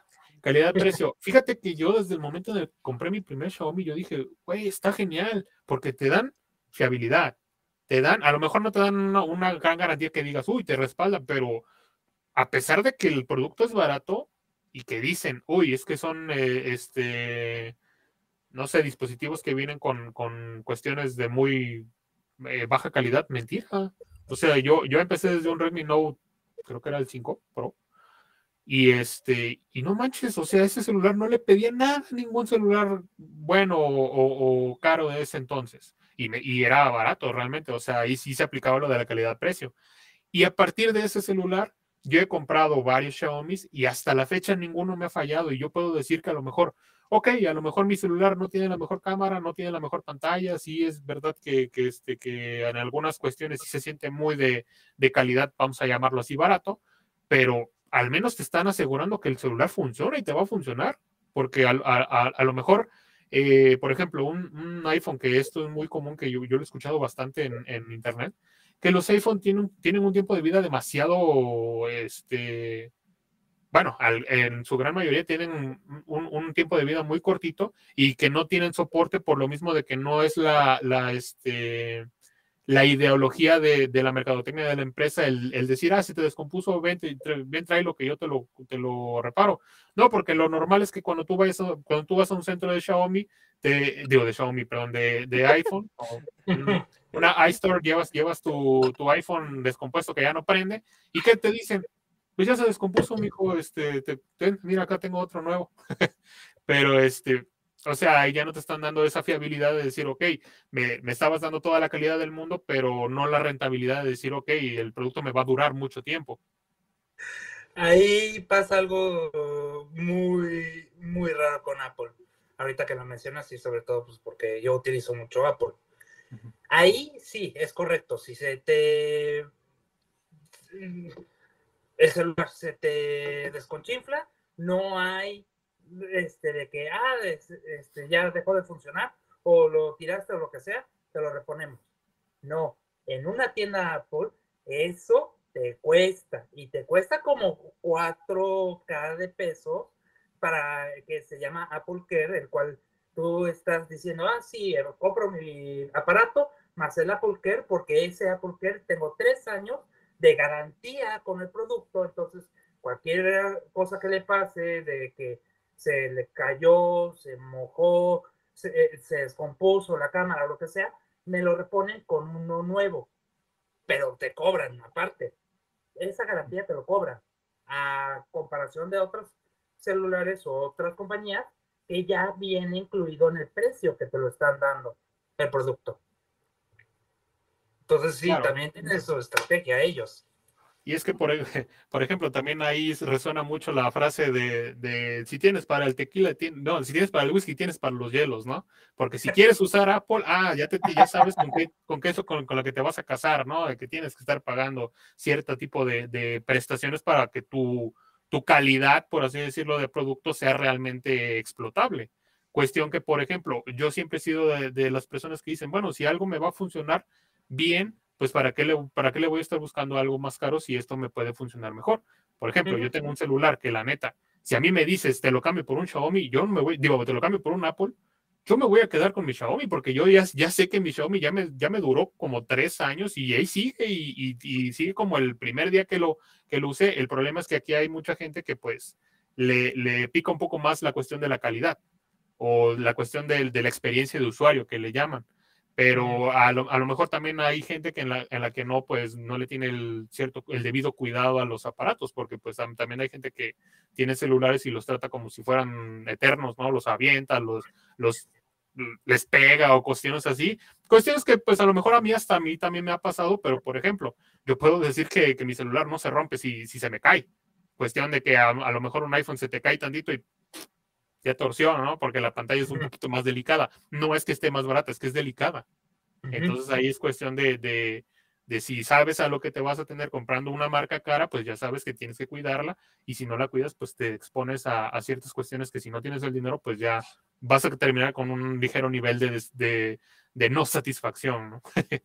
Pero, eh, y eso hablando de celulares, porque por ejemplo, hay otra cuestión que a lo mejor les ha sonado por ahí, que, que es el, la guerrilla que se tienen los, los usuarios de consolas de videojuegos con los usuarios de PC.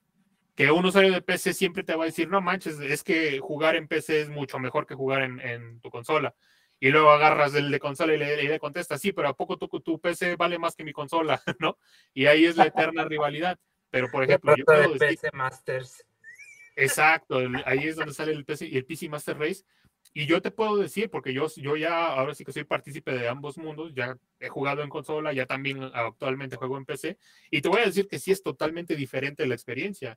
O sea, yo juego en PC y a lo mejor, aunque mi PC no sea de, de gama alta, con la gama en la que es, ya va súper mucho mejor que en las consolas.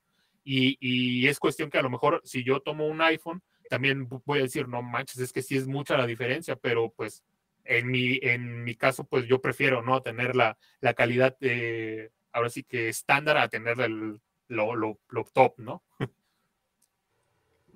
Sí. Que lo top no es lo top, top, top, y hay hasta opciones mucho más baratas hablando también en PC, porque hay PCs mucho más baratas con mejores este, tarjetas de, de imagen, de gráficas, con mejores CPUs, con mejores este, rendimientos y hasta mejor memoria que una de marca carísima.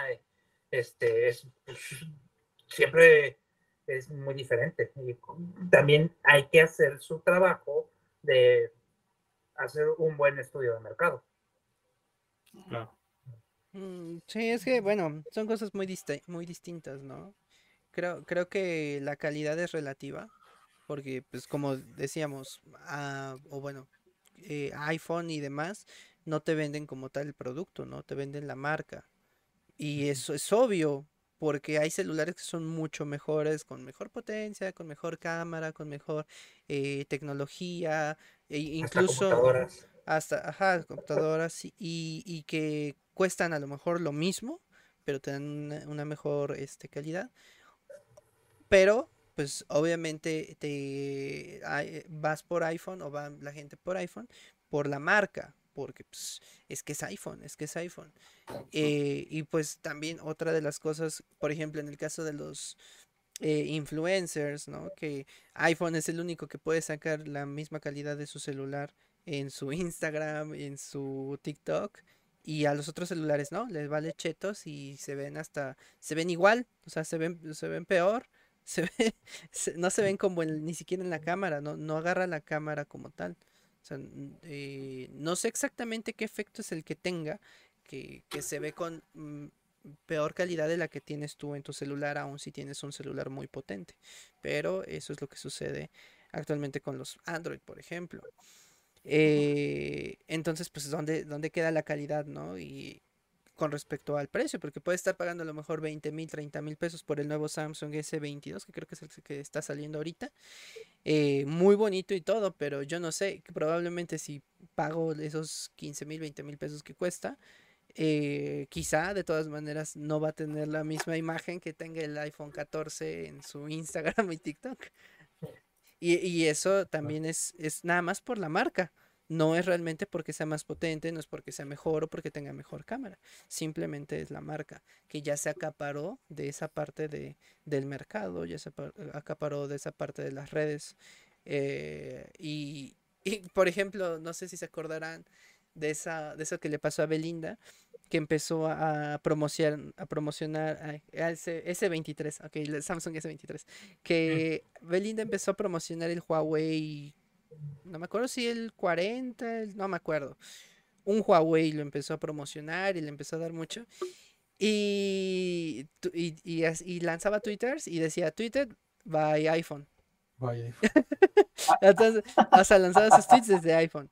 ¿Por qué? Pues e, es que es entendible, porque pues tienen a, a iPhone acaparado la parte de las redes. Ahí se nota.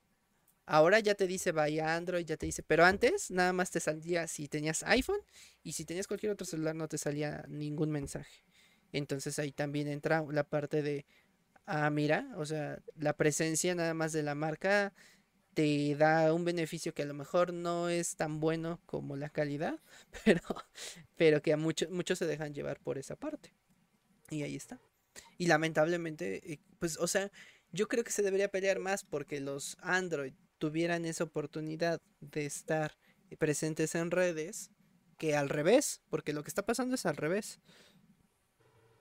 Por ejemplo, alguien como Antonio Cien, que era alguien para mí que jamás iba a entrar a iPhone y comprando un iPhone porque de plano ya es un momento en el que ahorita está creciendo muchísimo y a fuerza necesita esa calidad en sus videos y no la puede tener aún comprando un celular bueno porque pues tiene a lo mejor el dinero y tiene el apoyo, pero pues no le sirve de nada tener un celular con mucha potencia si no le va a permitir subir cosas de pues en calidad, ¿no? Eso, eso es lo feo, lo, o lo triste. Con respecto a lo de las consolas y computadoras, pues es algo que va a pasar siempre. Es que una cosa es para una cosa y la otra es para otra. O sea, la consola es exclusivamente para videojuegos. Así está. Y las computadoras, aún teniendo una computadora gamer, tiene muchas otras funciones. O sea, es para diseño, para edición, y pues es algo que no puedes hacer en una consola. Para cosas en redes, para eh, streaming, para... Sí, o sea, te sirve para muchas otras cosas que las consolas, si bien puedes decir, ay, sí puedo transmitir desde mi desde mi Xbox. O sea, sí, pero no es lo mismo. No tiene la misma calidad, no tienes la misma cámara. Tienes muchas cosas limitantes que a lo mejor no tiene una computadora. Eh, incluso el motor gráfico, ¿no? O sea, si tú le pones un motor gráfico súper poderoso y que la otra consola no tiene, vas a poder correr los juegos pues sin ningún problema y mucha más variedad. O sea, tienen dos cosas, ventajas y desventajas.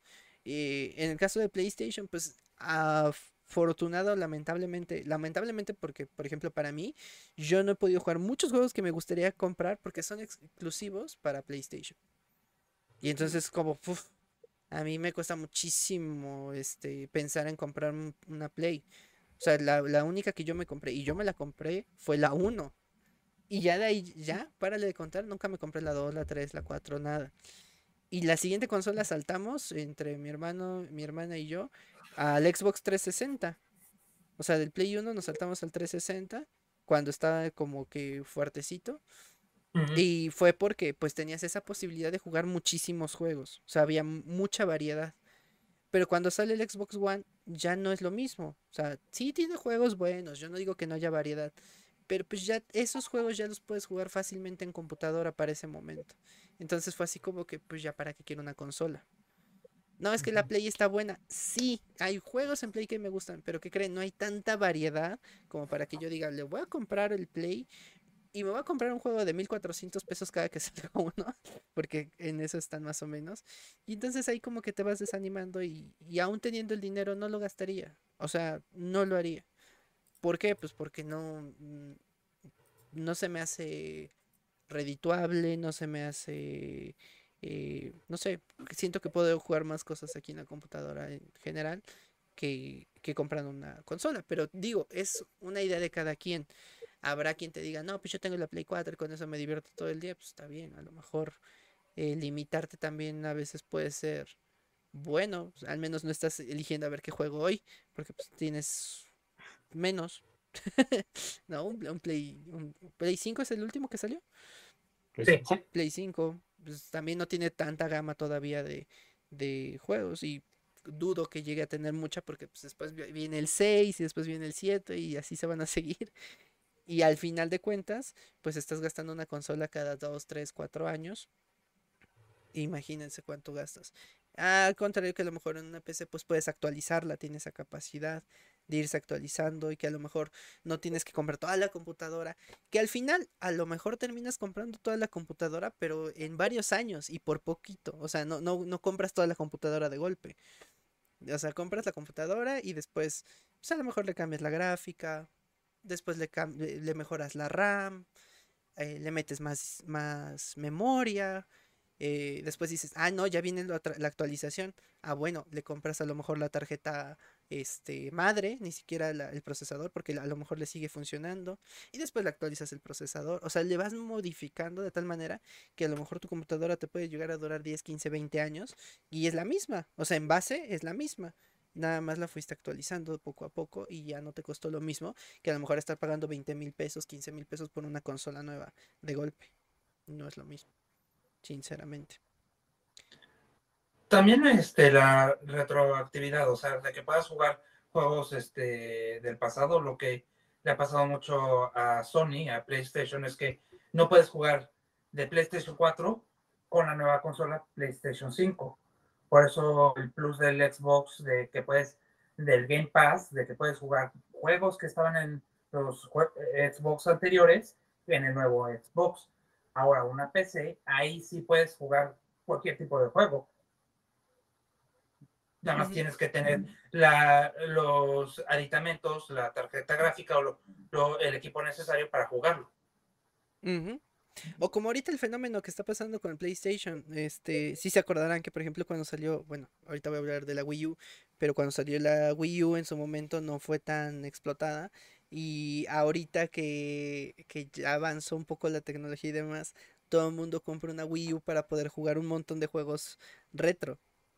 O sea, ya la, compran a lo mejor usada, lo que ustedes quieran, pues porque obviamente, o nueva, porque todavía hay nuevas en el mercado. Las compran y obviamente las modifican de tal manera que puedan jugar cualquier juego retro.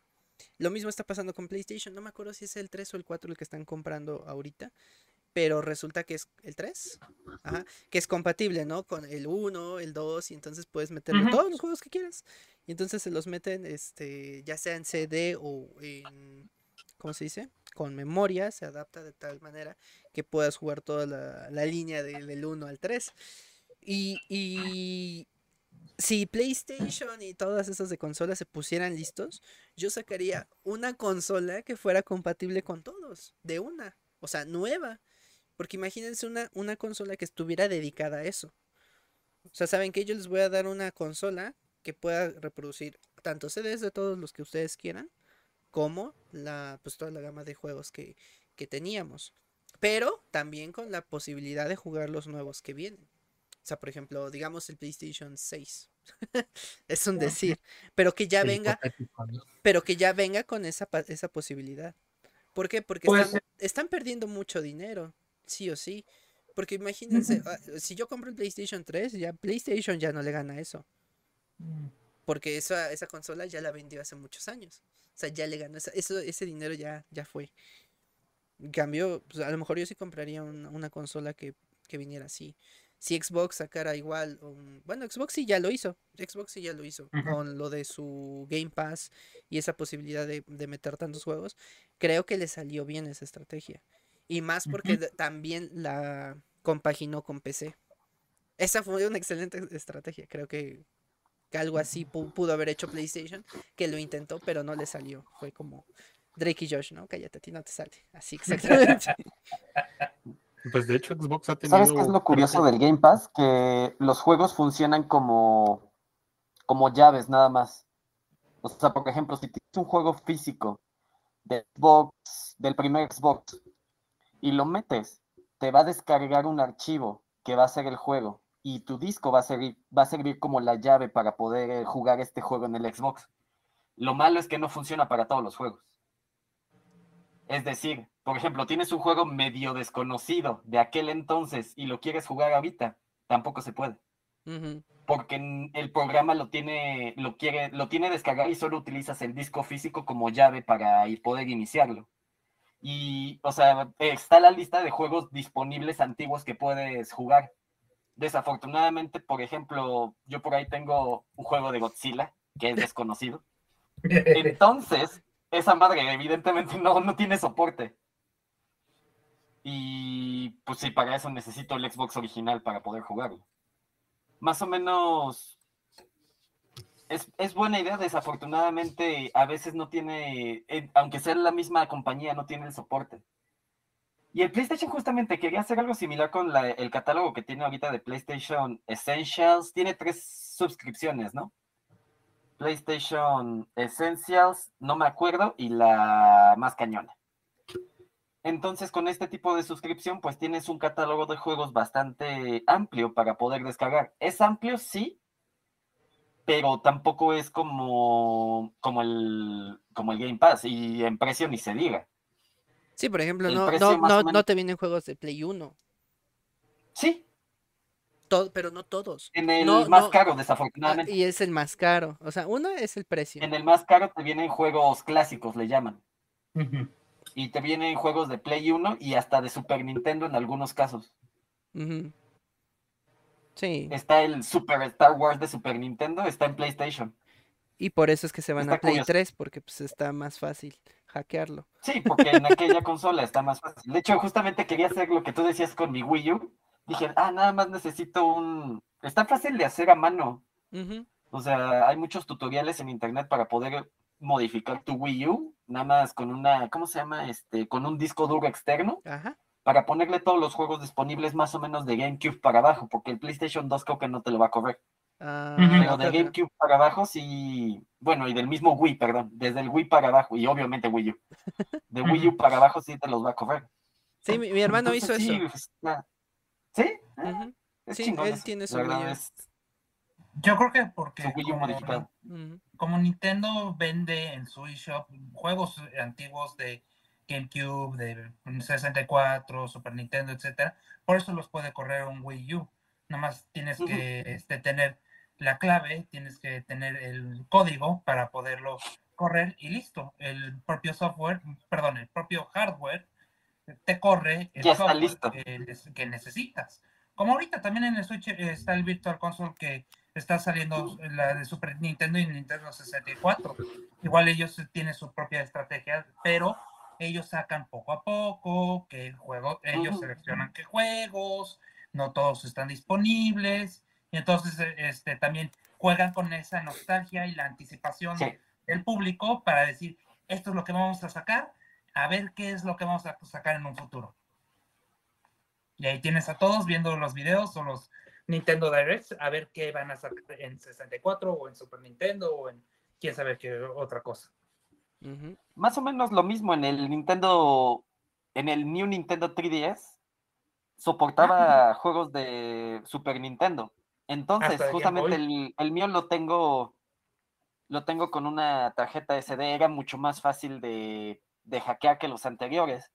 Y entonces, de hecho, acepta hasta juegos de Play 1, el New Nintendo 3DS.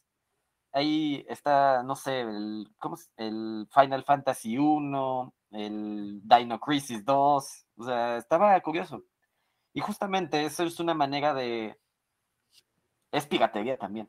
es una manera, justamente, descargaba, eh, y había páginas de Facebook para, nada más ponías un código QR que el Nintendo 3D, 3DS leía y pues podías descargar el juego en cuestión. Y también los podías hacer tú. Por ejemplo, si tenías un room de algún juego desconocido que no había hecho, que nadie había hecho, era...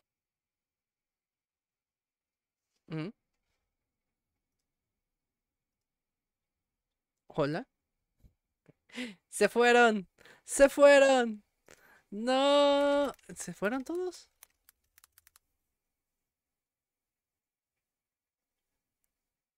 Se desaparecieron. Morimos. Pero, pero no me sale, me dicen que no existen. Demasiada piratería. Let me. ¿Qué pasó ahí? A ver, los vuelvo a invitar. Ya, ya, ya me sale, ya me sale. Ya, ya me sale Charlie. Banearon a Charlie por decir groserías.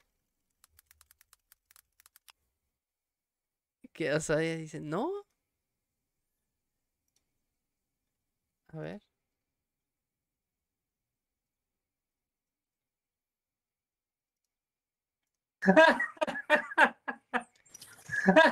Ahí está Enrico. que bañaron a Charlie por groserías. Que bañaron a Charlie por groserías. Escuché. Les parecía, ¿eh? Ahí está Cantus. No, se callan. nada más decía, nada más decía, Guest Start ha finalizado yo. Sí, a mí también me parece. Creo que tiene un cierto límite de tiempo, ¿no? Pues no, ya hemos estado más de tres horas.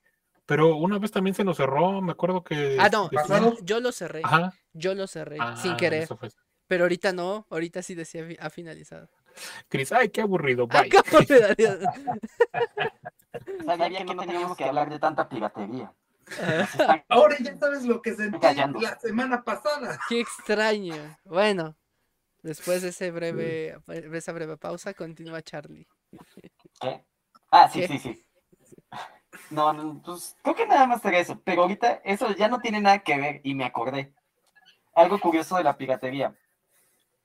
Y justamente hace ratito vi una figura que tengo allá arriba, pero como estos tienen cable, no se las puedo bajar. Mm. Mm. Es curioso, por ejemplo, esta... ¿Han visto ese tipo de juguetes que venden, no sé, en Chapultepec, que hay tirados, que son de dinosaurios? Que son generalmente un molde de algo que ya existe. Sí.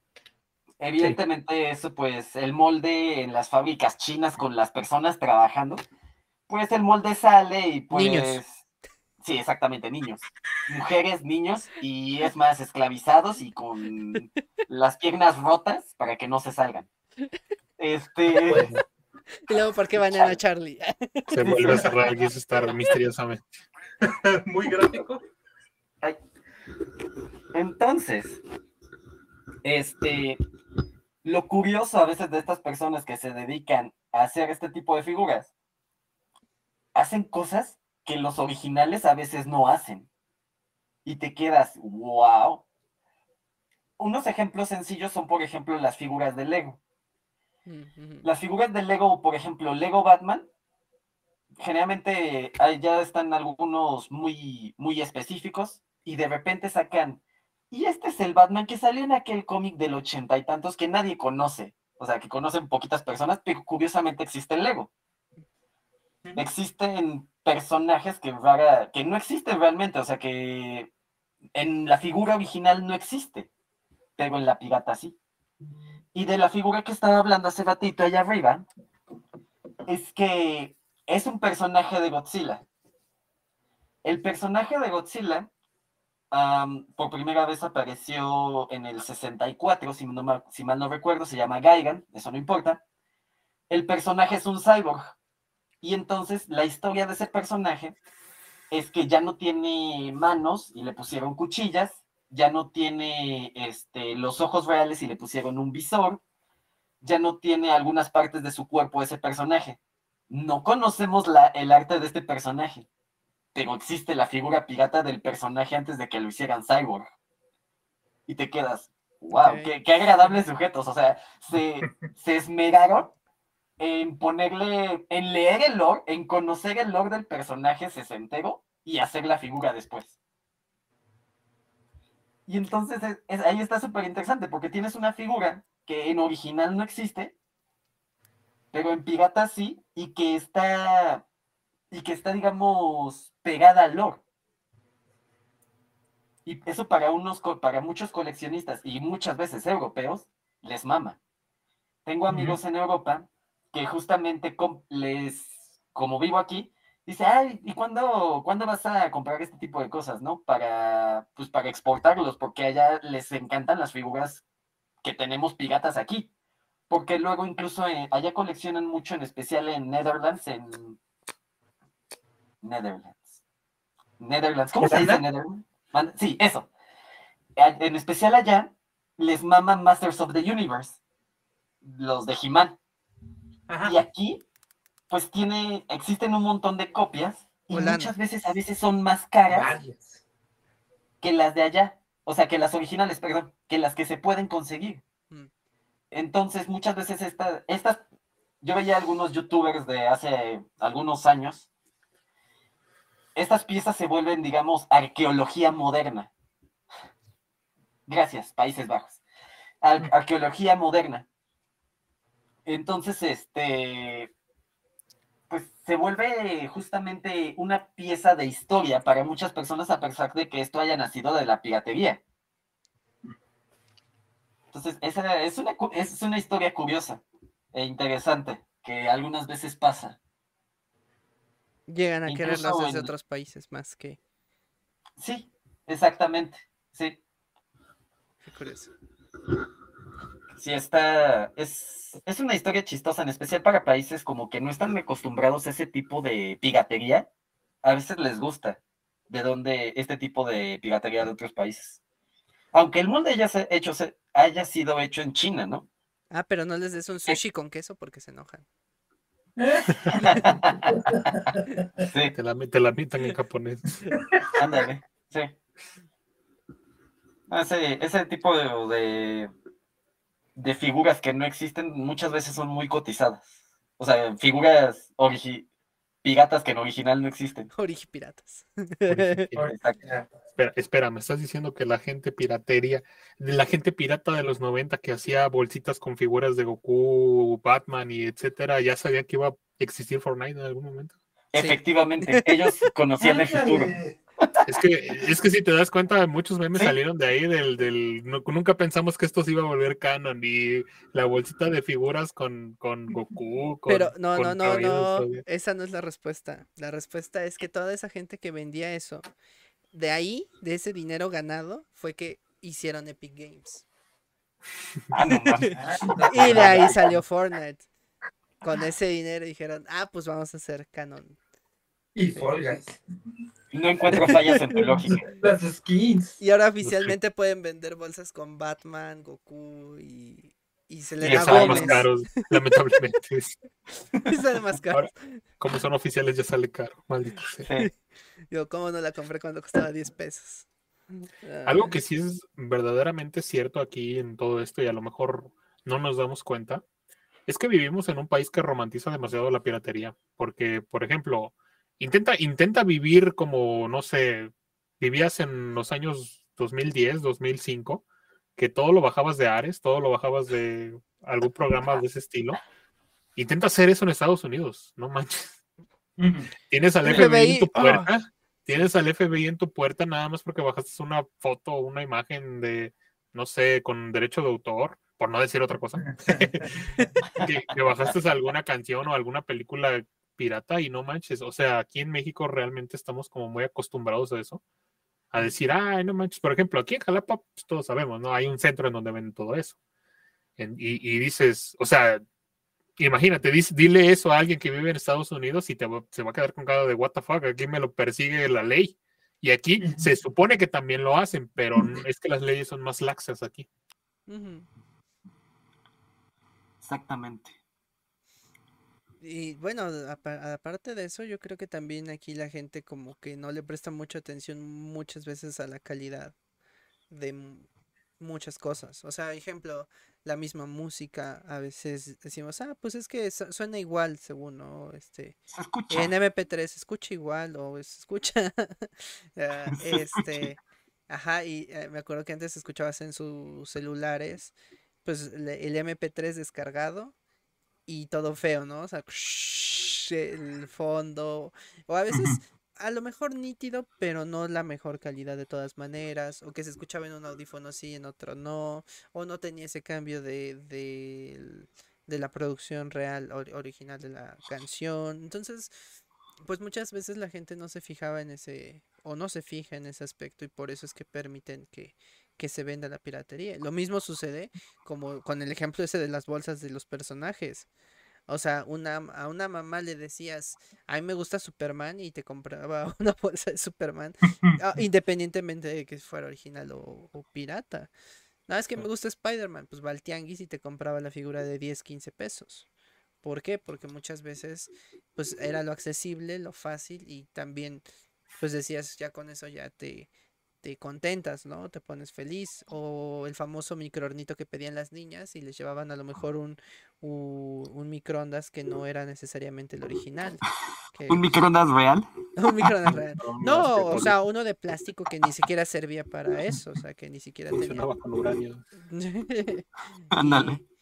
Ah, la ropa, la misma ropa. La gente muchas veces prefiere ir al tianguis porque está más barato.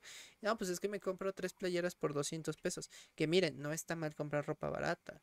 Lo, lo malo es que muchas veces no te fijas que incluso hay ropa que es barata y que te lastima la piel, que te crea alergias, que te genera incomodidad, que a lo mejor no te queda realmente porque pues, no está hecha para eh, de forma en la que te vaya a hacer bien, sino está hecha nada más para que, pues para vender, o sea, hice 10 mil este, prendas y pues las quiero vender, entonces te las voy a vender baratas porque pues, me salieron baratas y no tanto por la, la calidad. Yo no digo que no haya calidad en las cosas piratas, hay cosas que de repente sí llegan a tener hasta mejor calidad, sí, ropa misma, puedo decir, hay ropa que sí, pero muchas veces no se fijan en eso y ese es el problema.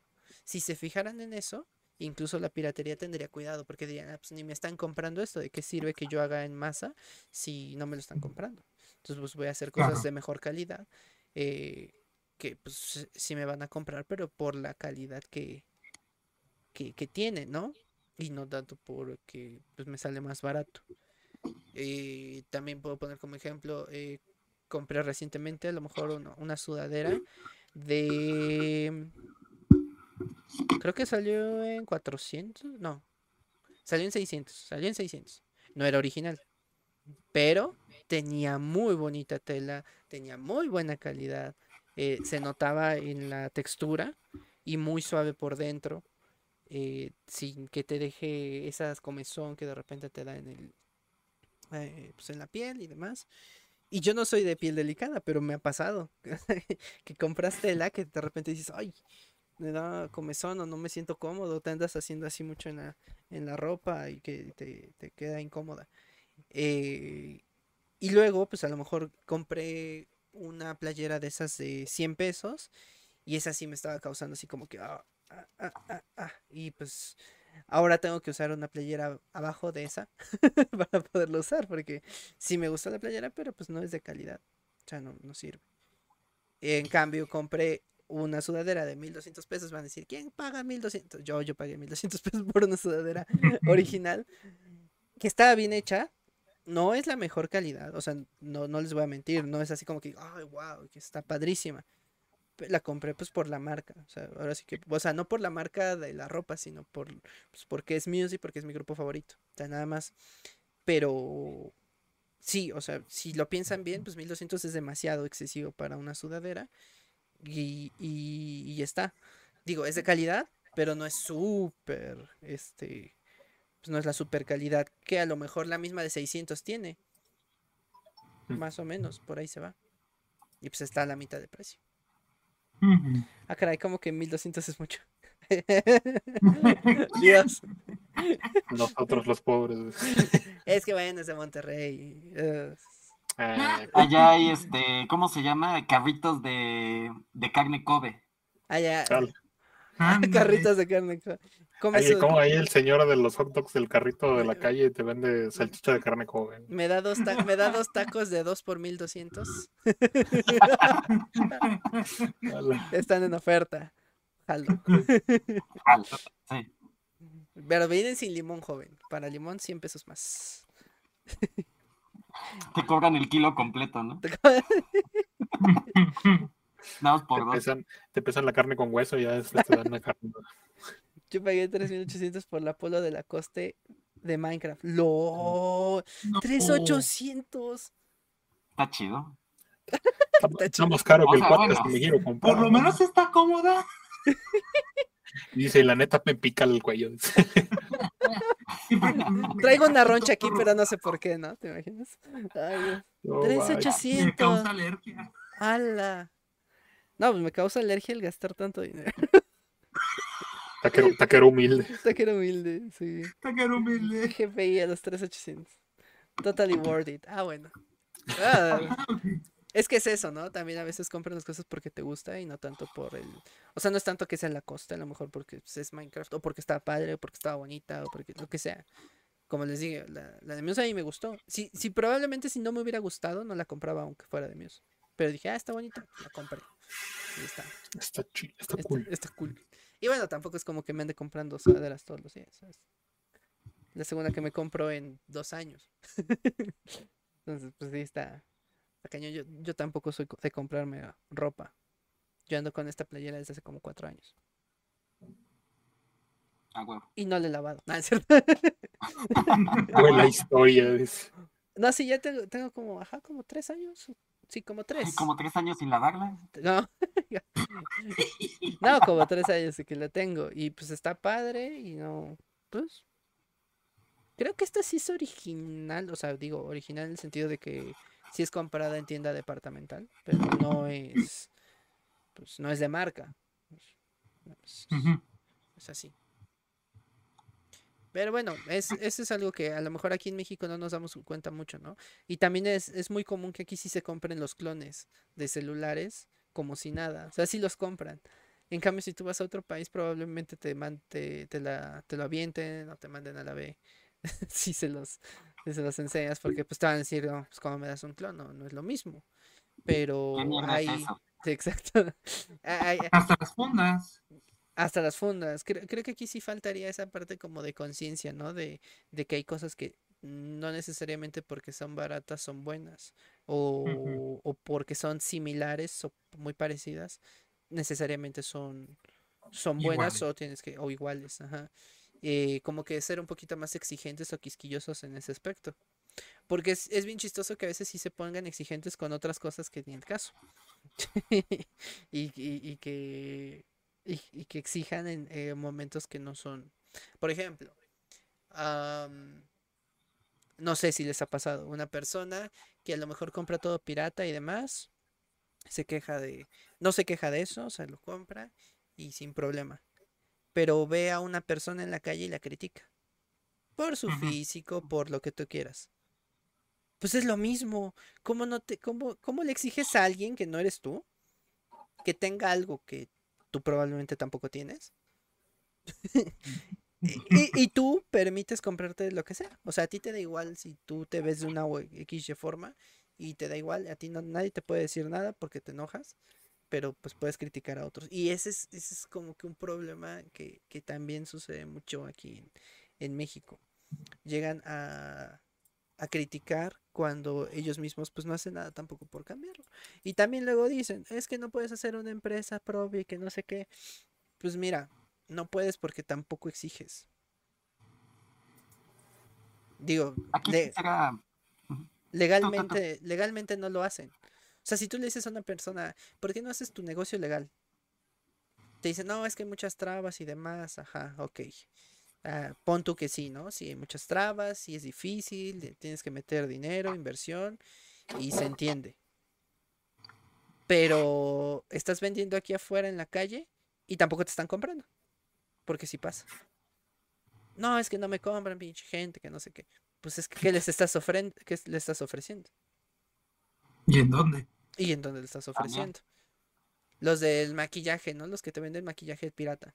Que están en la calle en los puestecitos de 3 por 15, 3 por 25. Y luego ellos. Yo, ah, muchas veces sí, es pirata. Sí. Y, el, problema es que se quejan, ¿no? Dicen, no, es que casi no me compran. Es que, pues, pues es que, ¿qué estás vendiendo? O sea, no cualquier persona te va a decir, me voy a poner en la piel algo que no sé dónde se hizo.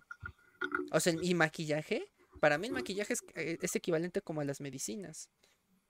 Porque pues te lo pones y te puede marcar, te puede hacer generar algún, ¿cómo se dice? alguna alergia, te puede, ajá, te puede hacer, te puede hacerte, ahora sí que enfermarte, te puede hacer enfermar. Y ese es un problema pues bastante grande. Entonces, a, a veces a esa gente sí le falta conciencia de, ¿sabes qué? Pues te voy a vender cosas que mínimo tengan calidad. Los perfumes. ¿Cuántas, ¿Cuántos perfumes y lociones no venden pirata? Y muchos van a decir, ¿y eso qué? Pues que se te reseca la piel. Hay, hay unas que te descarapelan porque tienen o mucha cantidad de alcohol o tienen no, no la suficiente o tienen algunos químicos porque porque no sabes de dónde viene o está adulterado y la esencia ni te dura son cositas así que, que yo creo que hay que, que mejorar en el aspecto de, de nosotros como consumidores exigirle a los que nos venden al momento, porque a veces sí somos muy buenos para decir, no es que la empresa fulanita se está llevando todo nuestro dinero. ¿Por qué? Pues porque a lo mejor está dando cosas de buena calidad. No, pero es que tú, ¿por qué pagas más? Pues porque no me quiero enfermar. ¿Por qué compras tacos? ¿Por qué no compras los tacos de la calle que están a 3 por 5 pesos o 3 por 10 pesos o 5 por 10 pesos? Híjole. Porque son de perro, ¿no?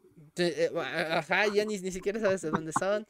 Digo, no digo yo que nunca los haya comido o que no los haya probado, pero no es algo que hago frecuentemente. ¿Por qué? Pues porque sé que me pueden hacer daño, porque no sé de dónde vienen, porque no sé dónde estuvieron, porque y entonces, pues prefieres a lo mejor, vas a un restaurante que a lo mejor te va a costar cuatro o cinco veces más de lo que estás pagando, o diez veces más de lo que estás pagando, pero sabes que no te vas a enfermar. ¿Sabes? ¿Sabes? Orden de fruta, 65 pesos, 80. también, ¿no? Ahí, ahí es que ahí, ese, es, ese es el problema. Que hay gente que exagera en los dos lados. Unos que, que compran lo que sea por con tal de que esté barato y otros que compran lo que sea porque está caro. O sea, tampoco se trata de eso, como la famosa hamburguesa esa y pasó, no sé si ustedes vieron eso, ese video que muchos influencers con su hamburguesa con queso, que le echaban el queso, carísima, carísima y sabía bien feo. Y todos los influencers te decían, no, sabía muy rico, que no sé qué. Y yo lo, lo tuve, tengo un familiar que, que puedo confiar totalmente en él y me dijo, no sabe buena y no volvería a ese lugar. No, o sea, ni siquiera, por, ni siquiera la experiencia valió la pena. Porque no está padre. O sea, eh, dice el momento del video es, un, es uno. O sea, nada más son 15 segundos y ya está. La comida no está rica, la carne no está rica, la hamburguesa en general no está rica. Y el hecho de que tenga queso también la hace difícil de comer como una hamburguesa como tal. O sea, no, no, no, estás comiendo una hamburguesa, sientes que estás comiendo como una sopa o algo eh, como un embutido. hamburguesa. Yo sí vi un influencer que dijo que no le gustó. Y fue un chef, es un chef que dice, vamos a probarlo. Y pum, va unos, es este famoso ahorita en TikTok. Este, este sí dijo, la carne está cruda.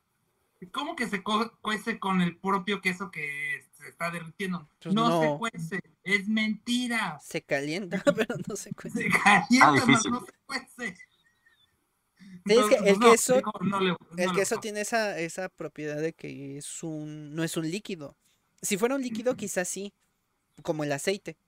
O sea, si le echaran el aceite en el momento así a la carne, sí, sí se cuece. Pero tendría que ser aceite hirviendo a cierta, a cierta cantidad de grados. Así, que, que la bañaran así en tu cara, así, y estaría padre. pero que le echen queso, pues el queso es, eh, ¿cómo se dice?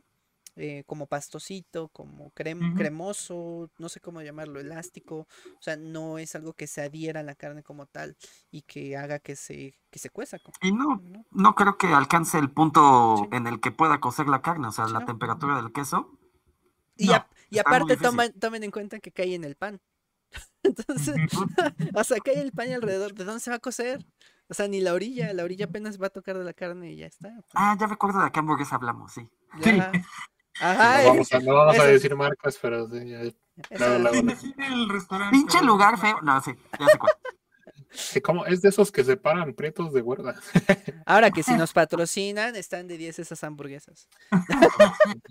Pero fíjate que eso, eso también es bien extraño, porque, por ejemplo, sí, ¿no? Hay lugares en los que tú vas y pides tu hamburguesa, no sé, tres cuartos, ¿no? O Blue Rear o algo por el estilo así, y te la dan, ¿no? Y sabes que estás comiendo carne de res y dices, bueno, a pesar de que no esté ahora sí que cocida completamente, no te va a hacer daño porque pues es carne de res a final de cuentas, ¿no? De cierto modo tienes un, un espectro de, de, confiabilidad, aparte pues el, restaurante te lo da. Pero una vez a mí me tocó, una vez a mí me tocó ir a un, vamos a llamarlo así, un puesto de hamburguesas célebre de aquí de, de Jalapa, en el cual yo pedí una hamburguesa que se supone que era, como por así decirlo, la especial, ¿no? Es como que la más grande que venden. Y me la dan y haz de cuenta que o sea, yo, como, como aparte te la dan con tu cuchillito y todas tus papas, la parto y veo que la carne está full cruda. O sea, lo único que, que estaba cocido era lo de, lo de afuera. y yo la pruebo y era, y era, o sea, obviamente era carne de cerdo, ni siquiera era carne, era creo que carne molida. Era, de esa carne molida que, que, que, te ponen de las dos, en, la, la, carne molida. Pero pues obviamente, o sea, yo me doy cuenta de cuando es carne de res y cuando es carne de cerdo, ¿no? Sí, el color también te lo dice. Ajá, exactamente, el color no es el mismo. Entonces, cuando yo parto la hamburguesa, agarro y le digo a la mesera, oye, es que un, un, problemita, le digo, es que la carne viene, viene cruda. Y agarra y me dice, no, es que está término medio. Y yo me le quedo viendo, güey, no estamos en un restaurante, estamos en un puesto de hamburguesa, coce bien esta madre, por favor. Medio vivo. Y me, me, dio risa porque los que estaban ahí, los, los que estaban ahí comiendo se, empezaron a reír por eso, porque, o sea, estamos hablando de que estamos en un puesto así, de comida rápida, informal, lo, más, lo que más que, puedes, y sale con esa jalada de que estaba en término medio. Y yo, ¿Qué, qué, qué, chistosa eres, amiga. Cuéseme bien esto, por favor. Saca su cigarro. No lo entenderías. No lo entenderías. ¿Cómo joder esto si es comedia? Pero sí, o sea, y, yo creo que va así como que de la idea de decir, ay, no, es que en los restaurantes así, vaya, restaurantes sí te hacen esto, ¿no? Del término medio. Sí, pero es carne de res, no carne molida de, de dos animales, no manches. Bueno, qué bueno que no fue pollo. Ah, por ahí se van, es que por ahí se van la de cerdo y la de pollo en cuanto a crudez, o sea, si está medio cruda, te, te parte. Sí, obviamente la de pollo tiene un... Es eh, peor. Tiene, tiene más uh, probabilidad de que te haga... Daño. Mm, no, ¿cómo decirlo? Ah, más peligrosa. Más, ajá, más, más, peligrosa, porque las dos tienen la misma probabilidad de que te haga daño, pero una es, ajá, más que como a la muerte. Una es más que la otra. Sí, más que la otra. Pero bueno, también depende, ¿no? Si tienes cisticercos, por ejemplo, la de puerco, pues ya también está igual. Ah. Entonces, eh, tiene, te digo, sus... igual te mueres. Sí, igual te mueres. no, es, es, que está cañón, sí. A, eso, a eso vamos, ¿no? La calidad del, de los lugares. hay que saber cuando no por pagar barato estás pagando lo que sea y no por pagar caro quiere decir que también vas a acceder a todo lo que te están lo que te están dando, ¿no? Te están ofreciendo. Por ejemplo, a mí, si me hubieran hecho lo de mini de darme esa fruta, me voy. En ese momento que me lo dan, le digo, ¿sabes qué? No, no lo quiero, gracias. Y que si se enoja y que no sé qué, si yo no he pagado nada y no he comido, no he consumido nada, me voy. Si ya consumí algo, le pago lo que consumí y la fruta se la dejo. O sea, literalmente, ¿por qué? Porque realmente se me hace una burla pagar algo ridículamente caro por nada. Porque ya ni siquiera, ya ni siquiera el, ¿cómo se dice? Eh, el hecho de que estés en un lugar caro es, eh, le da derecho a que te den lo que sea. Claro. Y sobre todo por lo que te venden. O sea, si por ejemplo decía cóctel de frutas, o sea, es... Ahora. ¿dónde está el cóctel? No? Por ejemplo. O si decía ensalada de frutas, tampoco. Yo, yo, no sé cómo se lo hayan vendido, pero me imagino que decía algo así como cóctel de frutas o ensalada de frutas. Cualquiera de las dos, pues mal, porque el cóctel pues tendría que ser pues abundante y en el caso de la ensalada de frutas tendría que tener más variedad de frutas. Entonces, cualquiera de las dos sigue estando mal. Se me, se me hace que era orden de fruta. Plato de fruta, ¿no? Plato de fruta. Orden de fruta. Orden de fruta, de todas maneras. o sea, sea como sea. Orden de fruta, de fruta humilde. Tú ves el orden de fruta y ves el precio. No inventes. Y, te, y ves lo que te están dando. Pues, no manches. Sí, no. No, no, no. Y luego con 30 pesos tú vas a la verdurería, te compras tus frutitas y te armas un plato como el que les mandé yo. No, mira, aquí así se ven 100 pesos en CDMX. E, en la universidad nos vendían una charola así, sin mentirles, así. 25 pesos de un montón de fruta, un montón, pero así cargada, atascada de fruta. Y le podías poner yogur, eh, granola, eh, nueces, almendras, todavía aparte, si querías algo más. Y no te cobraban extra. O sea, no, no te, te daban todo lo que tú querías. Y 25 pesos. Por 25. 25 pesos. Y con 25 pesos yo estaba pues llenísimo. O sea, era mucha fruta. De hecho, hasta creo que era de más. O sea, era fruta, fruta que yo decía, yo, pues, ya, o sea, ya me llené. Ya me llené. No, a veces lo comíamos entre dos personas porque sí era bastante. Ya cuando tenías mucha hambre y que no ibas a comer nada más, pues vas, nada más te comes la fruta y ya está. Pero sí, o sea, es algo que, que a veces no, no, no dimensionamos, ¿no? Como consumidores y dejamos que, que nos den lo que sea. Eh, los helados, las paletas, por ejemplo. Eh, ah, pues yo tuve una experiencia con una ex precisamente en la Feria de Puebla. Eh, resulta que hace como, a lo mejor cuatro o cinco años aproximadamente fuimos a la feria y a ella se le antojó un helado y le dije, ah, pues vamos por un helado. Sí, a mí también se me antoja porque necesitábamos algo fresco, estaba, hacía calor. Y, dijimos, a ver, vamos a ver eh, los helados y que no sé qué.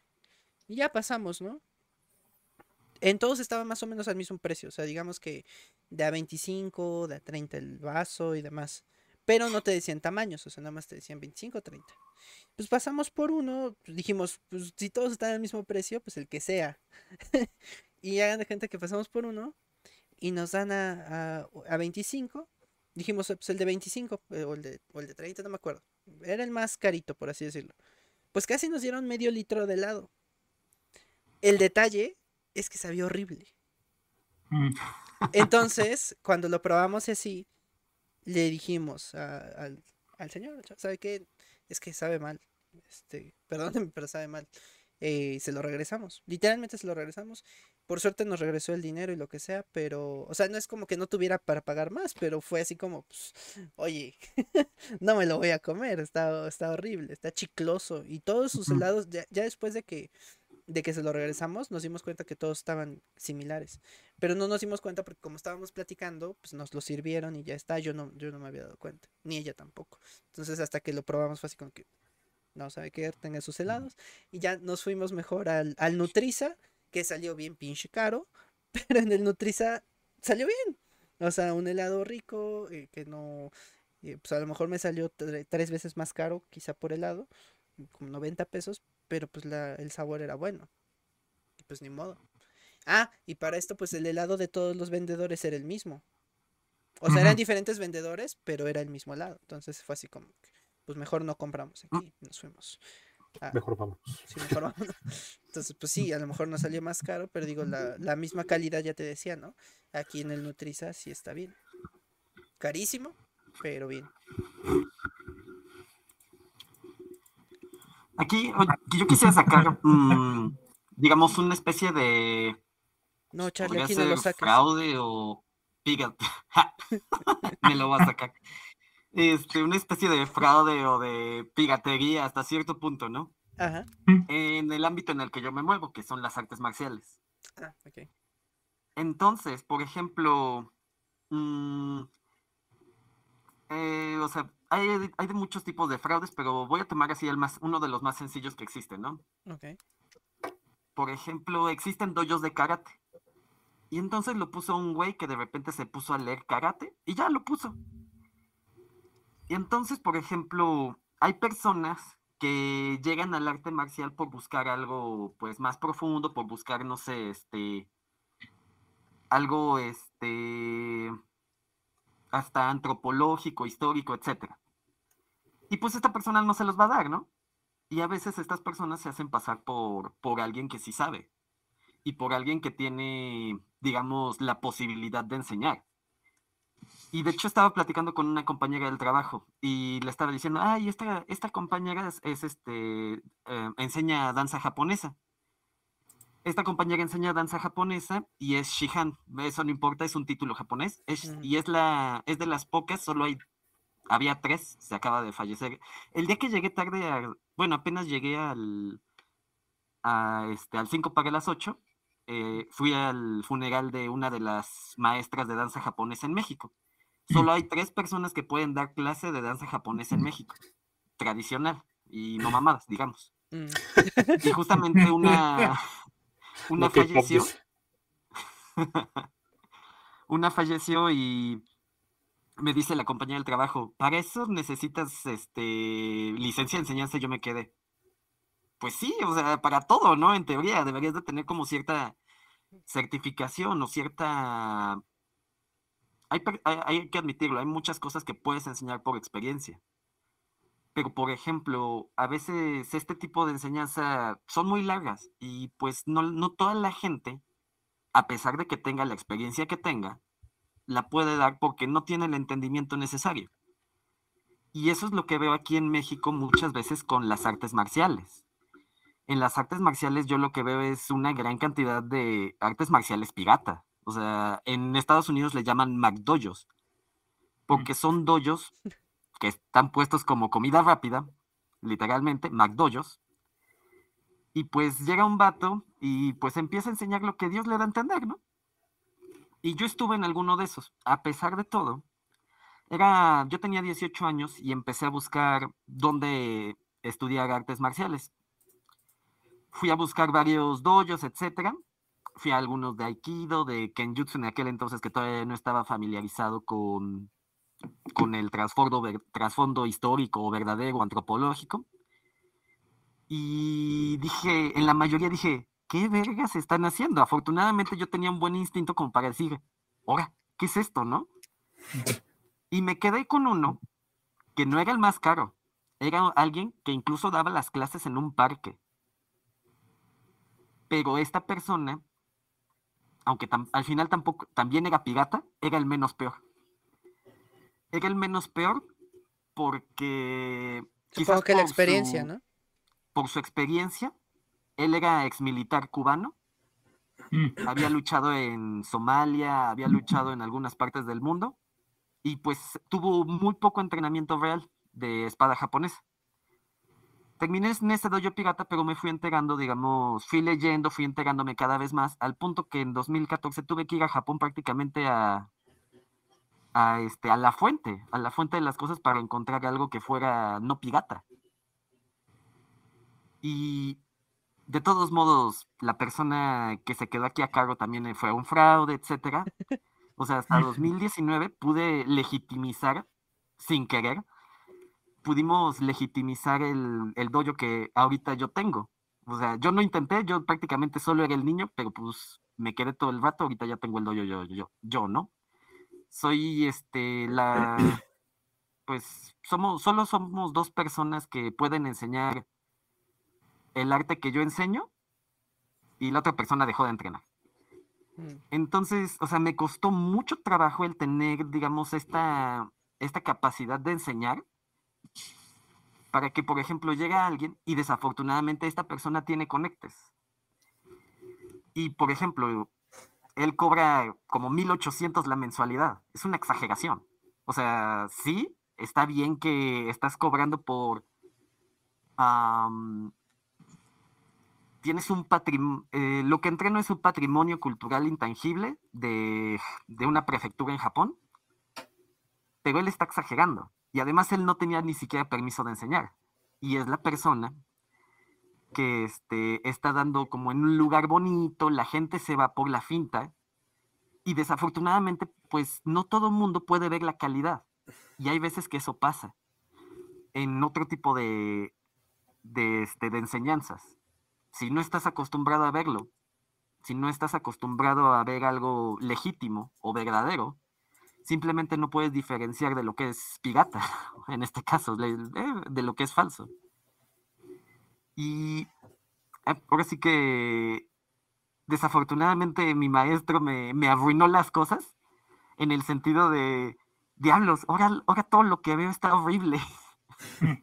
Así como de, estaba, estaba en el parque y curiosamente van unos chicos de esgrima medieval también.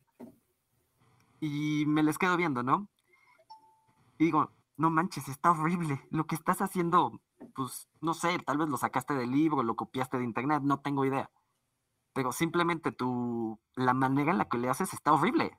No, no, no este, pero eso casi nadie lo ve.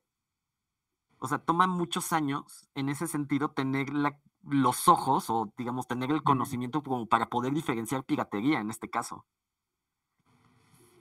Y pues simplemente, de hecho, por eso he estado muy ocupado, no he hecho videos de TikTok porque he tenido como un ir y venir con este, personas de la embajada japonesa eh, de quién es legítimo, si mi dojo o el de esta persona. Y esta persona se hace pasar por japonés, pero es colombiano, tiene un conecta muy bueno que es de la única persona que puede enseñar ceremonia de té en México, solo hay dos personas. Y este, y pues esta persona se hace pasar por algo que no es, y por sus conectes, pues tiene, es, me, a mi dojo le quiso como poner trabas de que no era legítimo. Entonces, ah, ha sido, ha sido como muy difícil tratar de...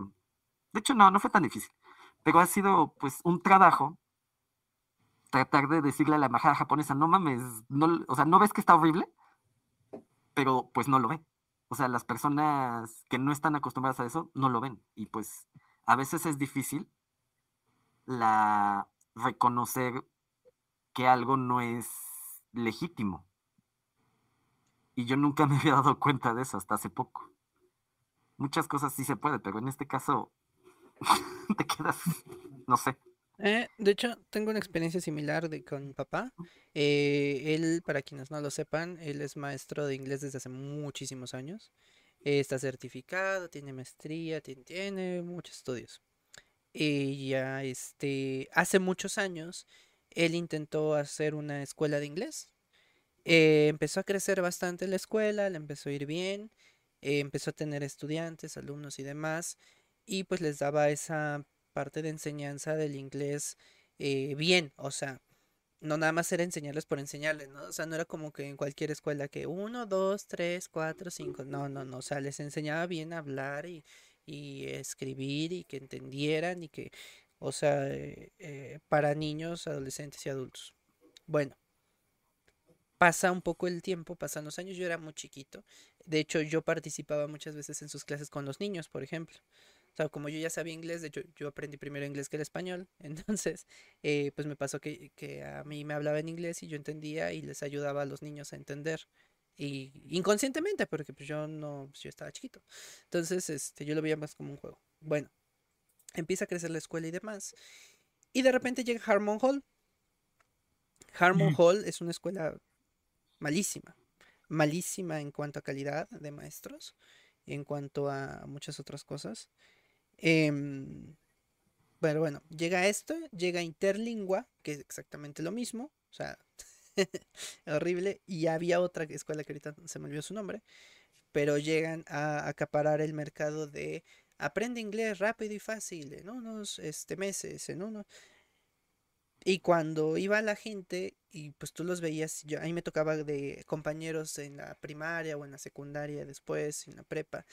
No, es que yo fui interlingüe y buenísima y Harmon Hall y empezabas a hablar con ellos y no sabían inglés. o sea, no te entendían o, o te decían, a ver, habla, le decías, háblame en inglés y no, no sabían estructurar nada. O sea, sabían algunas cosas, sí entendían un poco, pero no así como que, ah, es que estuve dos años en interlingüe y acabé, y, ajá, ¿y dónde está? Demuéstramelo. Es más, eh, mi ex tóxica, ella iba a CNCI, eh, pero al CNCI no el viejito, porque cuando inició CNCI, CNCI era una escuela buena. Era, era muy buena, de hecho tenía muy buenos maestros y se preocupaban, pero después se cambió, no sé si se dieron cuenta y si alguno conoció CNSI, cambió de color, era antes amarillo con un plateado y después cambió azul. En el momento en el que cambia azul, es cuando se fue a la B, porque empezaron a contratar maestros, o sea, quien fuera, con que tú dijeras, sé inglés y sé enseñar, aunque no, lo demostraras, ya, ya estabas. Bueno, em, mi ex tóxica fue a esas, a esa escuela CNCI y yo le intenté convencer, no vayas, ya no es buena. Eh, y ella sí sabía más o menos inglés, pero desde antes, o sea, no necesitaba ir a ese lugar, necesitaba ir a un lugar donde le, la prepararan a lo mejor para un examen, ¿no? De profesional o para que se certificara, no tanto como para un cursito, pero bueno, fue ahí y empeoró su inglés, empeoró su inglés, o sea, ese grado. que hacía presentaciones y pues estaban feas, y no porque ella hiciera presentaciones feas, sino porque la movían a tener un idioma pues mal utilizado.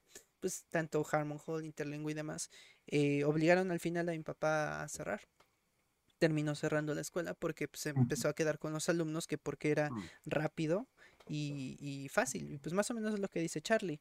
No puedes eh, hacerle entender a la gente que calidad no es necesariamente rápido, que calidad no es necesariamente este gratis o barato o caro, porque en este caso pues, Harmon Hall cobra caro.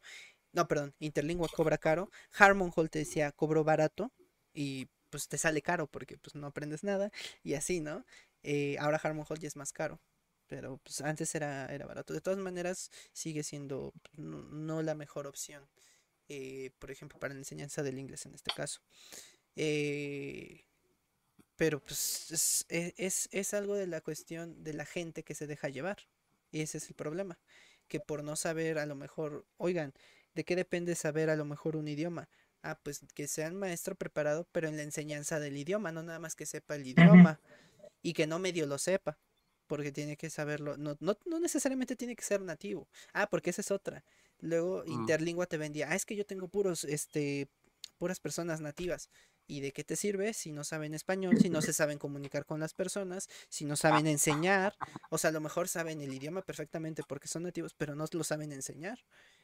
Eh, y ahí es un, por ahí hice un TikTok de eso, ¿no? No necesariamente porque tú sepas algo lo sabes enseñar. Y muchas veces hay gente que no sabe eh, hacer algo, pero lo sabe enseñar. Un ejemplo, y también lo digo de mi papá rapidísimo, cuando yo era chico, mi papá me enseñó a patinar y él no sabía patinar. Nada más me explicó la, la, teoría de, de, cómo patinar. Me dijo, mira, te vas a parar, en, o sea, normal, y de ahí lo que vas a hacer es ir balanceando un pie tras el otro. Y no dejes de hacer ese movimiento, uno tras otro, uno tras otro. Jamás puedo pagar. Y, y pum, en ese, en 5 o 10 minutos aprendí a andar en patines. Y él no sabe, eh, hasta la fecha él no sabe patinar. Él nunca se ha subido en patines. ¿Cómo es posible que, o sea, una persona, pues porque él tiene esa facilidad de enseñar, él sabe enseñar y si él, sabe algo de teoría de algo, te lo sabe enseñar, o sea, te sabe hacer que tú lo entiendas y que tú digas, ah, es así, tiene esa facilidad. Pero pues no necesariamente porque una persona a lo mejor, ay, es profesional en el patinaje, no necesariamente te va a saber enseñar. No necesariamente. Pues no, no siempre. Entonces es lo mismo aquí, ¿no? Eh, que en el caso de Charlie, que que le dicen, ah, sí, pues nosotros tenemos, a lo mejor cobran más o tenemos una Cobran certificación. Como tres veces más. Cobro tres veces más y por eso somos los buenos, ¿no? Cuando pues no necesariamente. Pero pues también ahí la gente tiene que saber. A lo mejor un, sujeto que hacía un, sujeto que hacía lives con Mini en batalla está con ellos, con esos sujetos. Ahora que Está bien cagado. Vamos a fonarla. no, está bien, o sea. No, a Mini. ah, ya. dije fonarla, no dije fonarlo. Por andar con gente que no sabe. Dios. Sí, ¿no? Ah. O, por ejemplo, eh, también, ¿no? Los TikTokers, eh, hablando ahorita de TikTokers, eh, TikTokers que intentan enseñarte a ser influencer cuando ni ellos saben cómo se hicieron influencers o cómo se hicieron famosos. La mayoría de ellos ni siquiera sabe cómo fue. O sea, a ver, yo quiero muchísimo a Mini, pero ni ella sabe cómo, cómo se hizo famosa. O sea, llegó de repente el Happy, Happy, Happy, tuvo un boom. ¿Por qué? ¿Quién sabe? Y, y de ahí, pues, ya, se, que se quedó en números grandes y empezó a crecer. Pero no, tuvo, no, no hubo una razón. O sea, no fue como que ella dijera, ah, voy a sacar el Happy, Happy, Happy y me va a funcionar. No, ella no sabía. de repente me llamó ese día, Chris, este, se, está haciendo muy viral. Dije, sí, no manches, no, no entiendo yo tampoco por qué, pero, o sea, y si ahorita eh, me dijera a Mini, es que voy jugando con su imaginación y latino. Y que latino, sí. Entonces, por ejemplo, si ahorita Mini me dijera, es que voy a poner, este, voy a explicar cómo ser influencer, pues está cañón. No, no creo, porque no es que ella no sepa eh, enseñar, sino que pues no, no sabe ni siquiera ella cómo llegó a dónde está.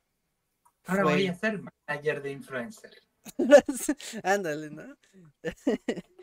ah, Te voy a enseñar a ser gamer. Te voy a enseñar a ser gamer.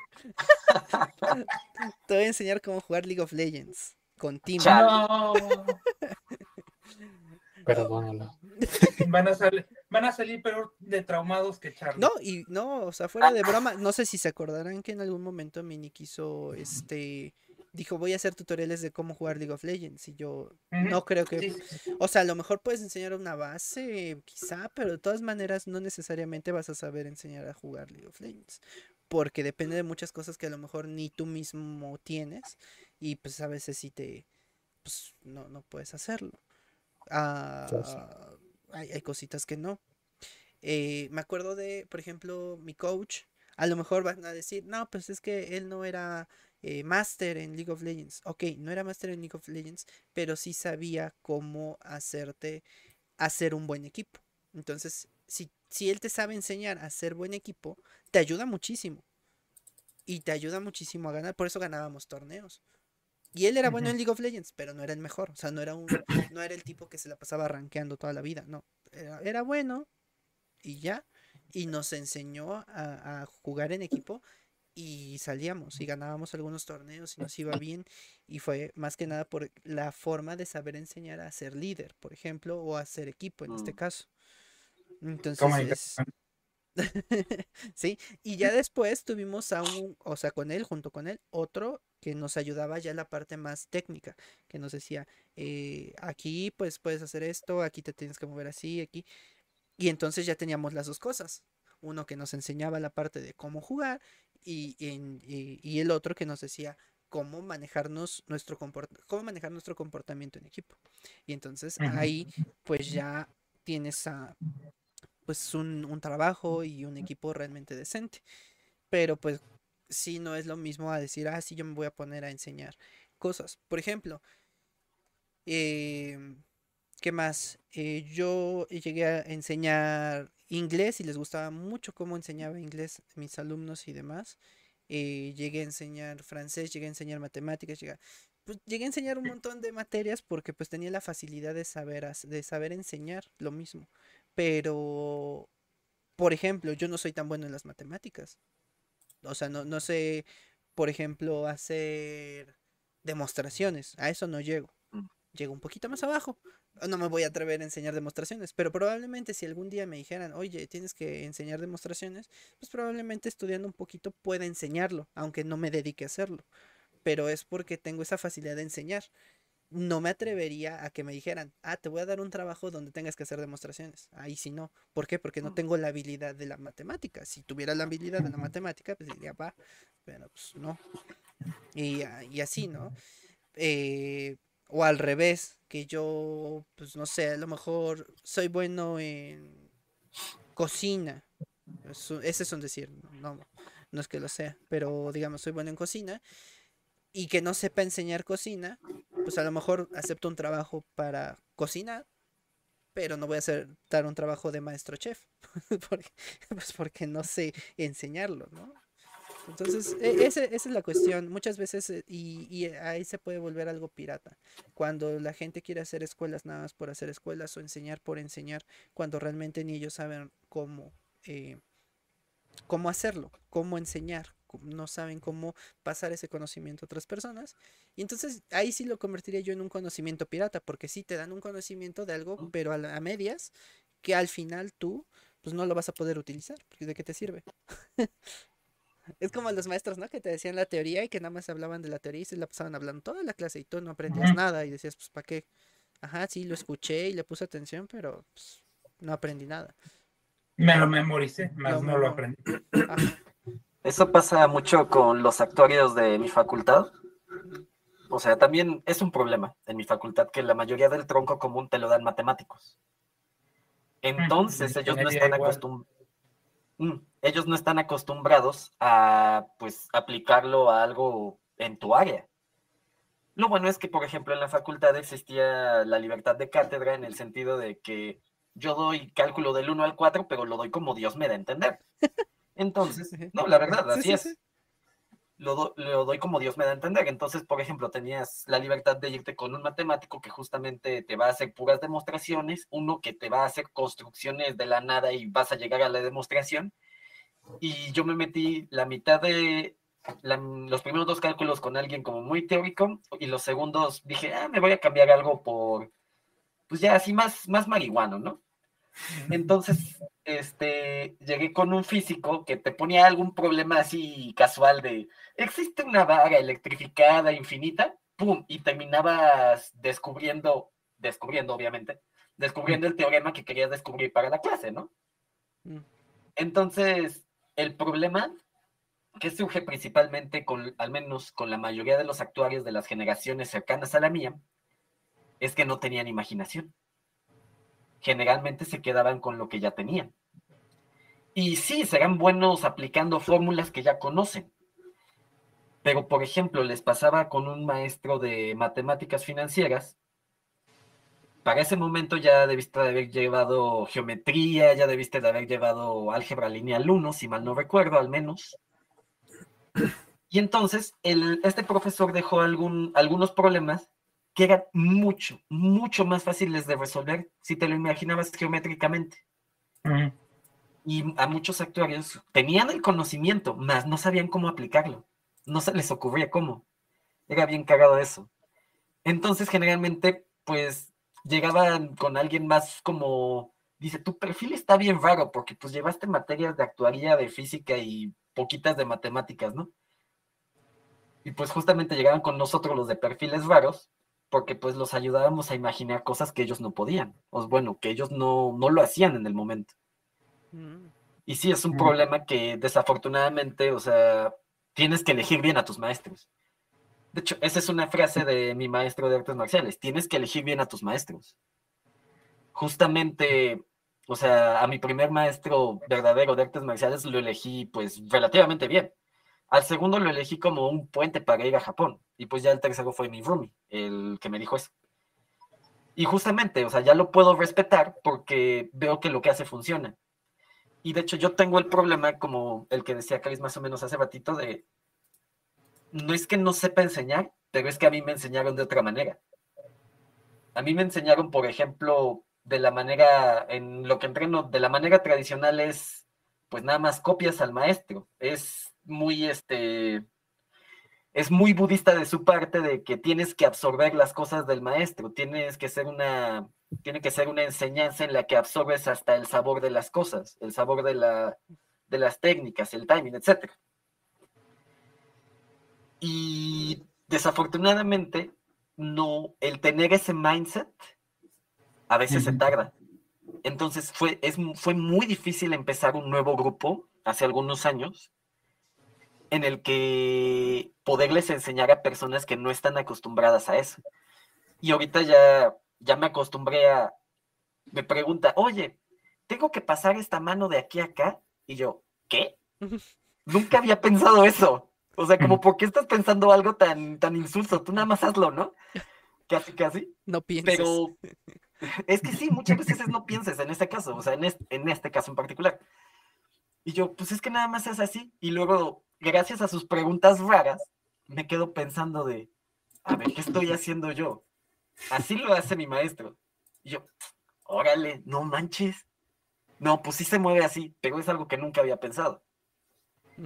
Y pues justamente, o sea, a mí me dejaron porque, pues, por azares del destino terminé siendo el más avanzado, pero yo no quería enseñar. o sea, pero tampoco quiero que se muera el arte aquí. Entonces, es chistoso, pero sí, ah, he, tenido que, hasta cierto punto él me dijo, te puse a cargo para que aprendas a enseñar. Entonces, es, gracioso, pero pasa justamente como, algún, en este caso tengo el conocimiento práctico, pero pues lo teórico, la verdad, pues no era necesario. Al menos en ese momento no lo era. Sí, lo que pasa es que, bueno, también no toda la gente aprende igual, ¿no? de la facultad. Creo que tiene que ver eso, ¿no? De que no todos aprenden igual. Entonces, algunos a lo mejor sí te podrán... Ah, ¿No me escuchan? De hecho, no lo escucho. Ni yo lo escucho tampoco. Está hablando, pero. Que nos odia, dice. Ay, caray. No somos dignos de la información que está dando. No me escuchan. ¿En serio no me escuchan? Dios mío. No te escuchamos. Ah, mira, en el stream sí se escucha, pero nosotros no lo escuchamos. ¿Ya me escuchan? Oh. Ahorita puse el volumen del stream y ahí. ¿Y ya se cerró? ¿Se cerró? ¿Se cerró? No. Y desapareció. Yo no lo cerré, yo no lo cerré. No se escucha. ¿Cómo que se escucha? Vos corre. Ay, Dios mío. No, no, no, no fui yo, no, se cerró. Otra vez se cerró. A lo mejor lo están actualizando. O a lo mejor porque se actualizó OBS, también puede ser. Ya los invité, ya los invité. Me callaste.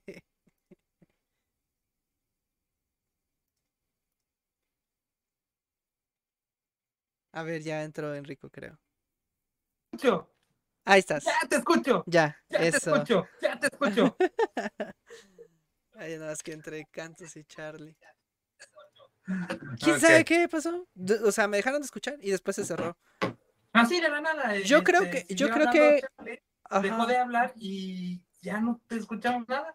O se actualizó, o se está actualizando el Guest Star, puede ser que le estén haciendo algún mantenimiento. O por qué se actualizó el OBS. Porque hoy, hoy hubo actualización de OBS. La, verdad, no se calla. es que Enrico iba a decir groserías, por eso. oh, pues. Ah, estaba a punto de decir Ya le pasó a Charlie, ya me pasó a mí. Falta cantos. ah, yo no digo groserías. Ah. No, que te callen. Ah, no, yo no digo groserías. no me pueden callar. Ah, listo, ya apareció Charlie. Ahí está. Todos callarán. Dios. A ver, ahora sí. ¿Qué? ¿Quién está hablando? Rico, ¿no? no, no, no, o sea, estábamos hablando de que no te escuchábamos y ahorita acabó Charlie este, justo de platicarnos su experiencia y ah, cómo... Sí, ya, ya, ya. Es, que yo le iba a ah, decir a Charlie algo. Le dije, este, le iba a decir... Pinche mamá. no, no, no iba a decir eso. Después, nada, es cierto. Este, no, te iba a decir que em, lamentablemente o afortunadamente la gente no aprende igual. Entonces, cuando ah, quizá algunos puedan aprender de ti, pues sí por medio de la mímica o la imitación fácilmente, pero habrá otros como precisamente el que te pregunto, y esto se hace así, que probablemente son un poquito más auditivos y más de que necesitan la teoría para poder aprender y practicarlo, porque si ellos no lo comprenden en su cabeza, no lo pueden hacer. Y habrá otros que incluso, aunque no, lo puedan hacer eh, con mímica, necesiten de todas maneras verlo. O sea, ver y luego intentar, y luego ver y luego intentar eh, para poderlo hacer, ¿no? O sea, eh, sí, todos tienen una forma diferente de, aprender y pues eh, a lo mejor ahí es, es como lo que decía, cuando tienes la habilidad de enseñar, ese tipo de cosas se te facilitan, porque dices algo y entonces empiezas a decir, ¿escucharon? Y después dicen, ¿vieron? Y, ese tipo de palabras que son, aunque sean, parezca nada, eso ayuda muchísimo muchas veces a captar la atención de los alumnos, por ejemplo. ¿Escucharon? ¿Vieron? ¿Entendieron? Y ya, una vez que tienes las tres y que ya tienes la atención de los tres, procedes a hacer el acto de enseñar. Primero, como dice, imitación, haces, lo haces tú. Por ejemplo, cuando resuelves un, es un decir, un problema de matemático, haces el problema y ya lo vieron. Probablemente los visuales ya lo entendieron y los imitadores también ya lo entendieron. Pero ¿cómo le haces a que alguien de auditivo lo entienda? Pues tienes que hacer el proceso, no, tienes que, bueno, ajá, puede ser, no. O los que Haces el proceso mientras lo hablas. No, tienes que hacer el proceso mientras lo hablas. O sea, dices, empiezas, ¿no? Voy a hacerlo otra vez, dices, lo vuelvo a hacer, pero, este, escuchen. Entonces lo borras, ¿no? Y vuelves. Y empiezas dos por lo que sea, entre y la raíz de, y empiezas. Y esto se hace de esta manera, y tienes que despejar, y tienes que decir cada paso de lo que hagas. Porque si no y entonces dices. pones este simbolito aquí que no sé cómo se llame. y, el, problema es que si no dices un paso, el auditivo pierde tu atención o no, no, no va a entender, aunque te ponga atención, probablemente va a decir, ay, algo me faltó. Entonces, eh, esa es la, la habilidad perdón, de enseñanza que, se, que tienen que, eh, que mm, perfeccionar aquellos que se dediquen a enseñar cosas o a, pues eso, a exponer algo, algún, algún tipo de habilidad o práctica para que la gente los, lo, lo pueda comprender de esa manera. Eh, que son cosas que, por ejemplo, a los influencers les falta, les falta mucho. Los influencers que se dedican a la enseñanza. Porque hay unos que te dicen, el pájaro fulanito es de la, de la familia de bla, bla, bla, bla, bla. Y es un ave muy bla, bla, bla, bla, bla, bla, bla. Y van y viven por ta, ta, ta, ta. Y luego hay personas, no sé si están dando cuenta los comentarios. ¿Y entonces dónde vive? Chal. Que si hubiera puesto el influencer, eh, además del audio de bla, bla, bla, de, hubiera puesto en el mensaje, vive en eh, y pone el país y te pone el ave y te pone otra vez la bandera y te vuelve a poner el... Entonces ya lo capta. El visual ya no te vuelve a preguntar. Es más, no te va a preguntar casi nadie o prácticamente nadie. Ya, ahora sí te preguntaría alguien con embolia cerebral, con alguien muy mal, que de plano a lo mejor no vio el video, que a lo mejor lo adelantó. Pero es que sí pasa mucho. Y, y luego dicen los TikTokers y se enojan, no, es que ¿por qué no entienden? Si ya lo expliqué, es que sí, lo explicaste, lo hablaste, pero no lo expusiste. O lo expusiste y no lo hablaste que esa es otra, ¿no? Te pongo el video para que lo entiendas, pero no, no explicaste nada. Entonces, es como que una pues dicotomía, tienes que hacer ambas cosas. Obviamente cuando expones un, un, problema, cuando dices una crítica o un pensamiento, pues ahí no necesariamente tienes que hacerlo porque no estás enseñando nada, simplemente estás dando un argumento o dando tu, em, tu opinión, que es diferente. Pero cuando estás exponiendo algo para enseñar, pues sí tienes que tener ambas cosas. Eh, y es, es importante que, que se, que, que, todos aprendan y que todos entiendan. Pero pues por eso precisamente hay mucha gente que se aprovecha y te da cosas pues malas, ¿no? O sea, te da cualquier información y te dejas llevar y ya saben.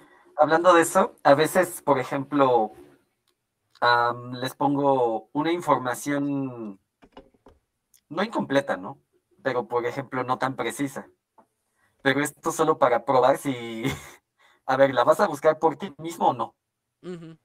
Eres capaz de, tienes el suficiente interés como para, incluso como para preguntarme, ¿no? ¿Y dónde está? Es algo muy sencillo, pero a veces la gente no lo hace. O sea, lo quieren, quieren mucho spoon feeding, o sea, quieren mucho, pues sí, que se lo den ya todo peladito ahí a la boca. Y eso es algo que, o sea, siempre, pues mi maestro peleó contra eso. En el sentido de que la gente ya lo quiere, ahora sí, lo más sencillo posible, cuando muchas veces la experiencia y el esfuerzo es lo que te trae justamente el poderlo replicar o el poderlo entender. es una anécdota chistosa cuando estaba en la facultad. Estaba bien, eh, tenía una tarea era de las primeras tareas que llegué a la facultad era de combinatoria. Tenía que conocer las combinaciones de algo y pues me puse a jugar con unas canicas, a hacer las combinaciones para poder descubrir la fórmula por mí mismo, ¿no? Estuve como dos horas ahí, lo hice. Si hubiera volteado la página, hubiera encontrado la respuesta. Luego, luego. Pero, o sea, no quise leer cinco minutos más y me tardé dos horas ahí experimentando yo solo. Evidentemente eso nunca se me volvió a olvidar, porque es un conocimiento que pude descubrir por mí mismo. Aunque pude haberlo eh, aprendido mucho más fácil solo volteando una hoja de un libro, pero aquí ya la manera es una manera de aprender diferente de, bueno, lo aprendí haciéndolo, ¿no? La cagué y la aprendí haciéndolo. Y siento que a veces ese, ese tipo de aprendizaje hace que no se te olviden las cosas. Porque tú ya lo, lo dedujiste por ti mismo. Es difícil a veces, no todo se puede, por supuesto. Pero muchas veces siento que ese, ese tipo de, de aprendizaje o ese tipo de esfuerzo ya no está valorado porque hoy todo lo quieren muy rápido. Y no tiene nada de malo que muchas cosas lo necesites ya pero también a veces echas a perder la experiencia del aprendizaje. Y eso es lo que ahorita tengo con mis alumnos de entrenamiento. Son muy buenos, o sea, están chingones para los golpes. Pero, o sea, con espada al menos, ¿no? Están chingones, son entrones, bla, bla, bla. Pero ¿cuál es el problema? Les dimos tanto pelado a la boca que ahorita, como después ya no tienen ciertas experiencias. Y es algo como que salió mucho de mi ex roomie por ser militar, como que prepáralos rápido ya para que sean así, pero les quitamos experiencia. O sea, les quitamos cosas que ellos debían de vivir en este aprendizaje. O sea, y es algo que apenas me di cuenta hace, no sé, un, un mes, dos meses les quitamos, pues sí, experiencia de aprender ellos solos cosas que te va a ayudar para después. Y en cualquier ámbito te puede ayudar eso, simplemente tener iniciativa. Sí, sí, cambia mucho. Sí. Eh, sí, la gente, pues sí, a veces no, mm, le falta iniciativa, siento. A, a mí, por ejemplo, este ya, este, me pasó de cuando iba a la marching band de, banda, bueno, la banda de música de mi escuela. Em, ah, pasó algo similar. Nosotros teníamos la experiencia de que, pues, para ser elegido de, o sea, primero para la sección a donde ibas a ir, o sea, el instrumento que ibas a tocar, pues te hacían una especie de, eh, ¿cómo se le llama? como prueba, o algo así donde demostraras que, que, pues sabes, ¿no? Lo básico, primero.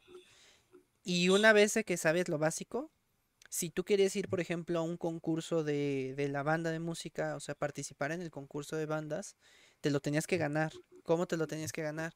Tenías que saberte las canciones bien, tener un buen sonido, cuidar tu sonido, tener todas las dinámicas, tener todos los pasos y demostrarlo. O sea, te hacían otra prueba. Y ya, y luego, si tú querías tener un lugar en específico en la banda, es decir, digamos que tú teníamos el jefe de sección, el subjefe de sección, el, tercero al mando y el cuarto al mando. Quiere decir que pues, así en ese orden, ¿no? Como el, como el jefe, el subjefe y dos más, que eran como los que le seguían por si no estaban los primeros dos. Entonces, si tú querías un lugar en la banda, tenías que eh, demostrarlo otra vez, demostrar que eras bueno, demostrar que tocabas bien y te hacían otra prueba para eso. Y en las pruebas estaban no nada más ellos, estaba el director, estaba el subdirector de la banda, estaba, o sea, gente que sabe de música y que obviamente te iba a decir qué estabas haciendo bien, qué estabas haciendo mal. Y, nos tenían así en constante, no tensión, pero sí en constante movimiento de, de competición, ¿no? De queremos hacer, yo aspiro a, yo quiero, yo quiero, yo quiero. En el momento que yo salgo, cambian las cosas ya cualquiera podía ir a los a los concursos, ya cualquiera iba a los este a, los ay, ¿cómo se llaman? servicios. Servicios era que te pudieras ir a otro estado con ellos a tocar eh, y demás, o sea, fiestas, celebraciones y eso. También te lo tenías que ganar y, aquí ya podía ir cualquiera ya no había, se eliminó el subjefe de sección y el tercero y cuarto al mando y el, y el jefe de sección porque se sentían mal ellos de, de por qué unos tienen que ser más que otros y era como carajo. es que eso es importante, no es porque sean más o menos, sino es para demostrarte que puedes llegar a hacer un esfuerzo más grande para ser mejor aspirabas a ser mejor. Yo, yo, nunca me sentí menos, menos que el jefe de sección o el subjefe. Yo llegué a ser tercero y cuarto al mando. Pero bueno, primero cuarto, luego llegué a ser tercero al mando. Y yo ya no quise ser subjefe por la responsabilidad. Dije, es mucha responsabilidad estar ahí haciendo dinámicas y eso. Dije, no, mejor no me meto en PEX. Y ya, si llega a faltar uno, pues yo ya los apoyo en organizar. Pero no era lo mismo a comprometerme a algo así. Entonces, este, pues yo ya no peleé más para allá. Pero estábamos siempre en ese movimiento. Y si tenía que competir por quedarme con mi lugar. No crean que me lo quedaba. O sea, me lo quedaba y después me hacían prueba para ver si alguien no me ganaba. Porque si alguien me ganaba, pues entonces pasaba él y yo me iba para abajo. Entonces, eh, eh, pues sí, era un instante de competición. Lo quitaron porque se sentían mal de que otros se sintieran eh, más, más importantes. Y era como que, puff, y ya quitaron el jefe, quitaron su jefe de sección. Ah, había otro que se llamaba comandante. Los que tuvieron que quitar que porque los comandantes también se sentían mucho. Los comandantes, en lugar de llevar una sección, llevaban un grupo de secciones. O sea, eran como que los jefes de los jefes, ¿no? que decían, ok, júntense, vamos a hacer dinámicas y demás. Pues también los tuvieron que eliminar y fue así como que ah, esas experiencias pues ya se quitaron.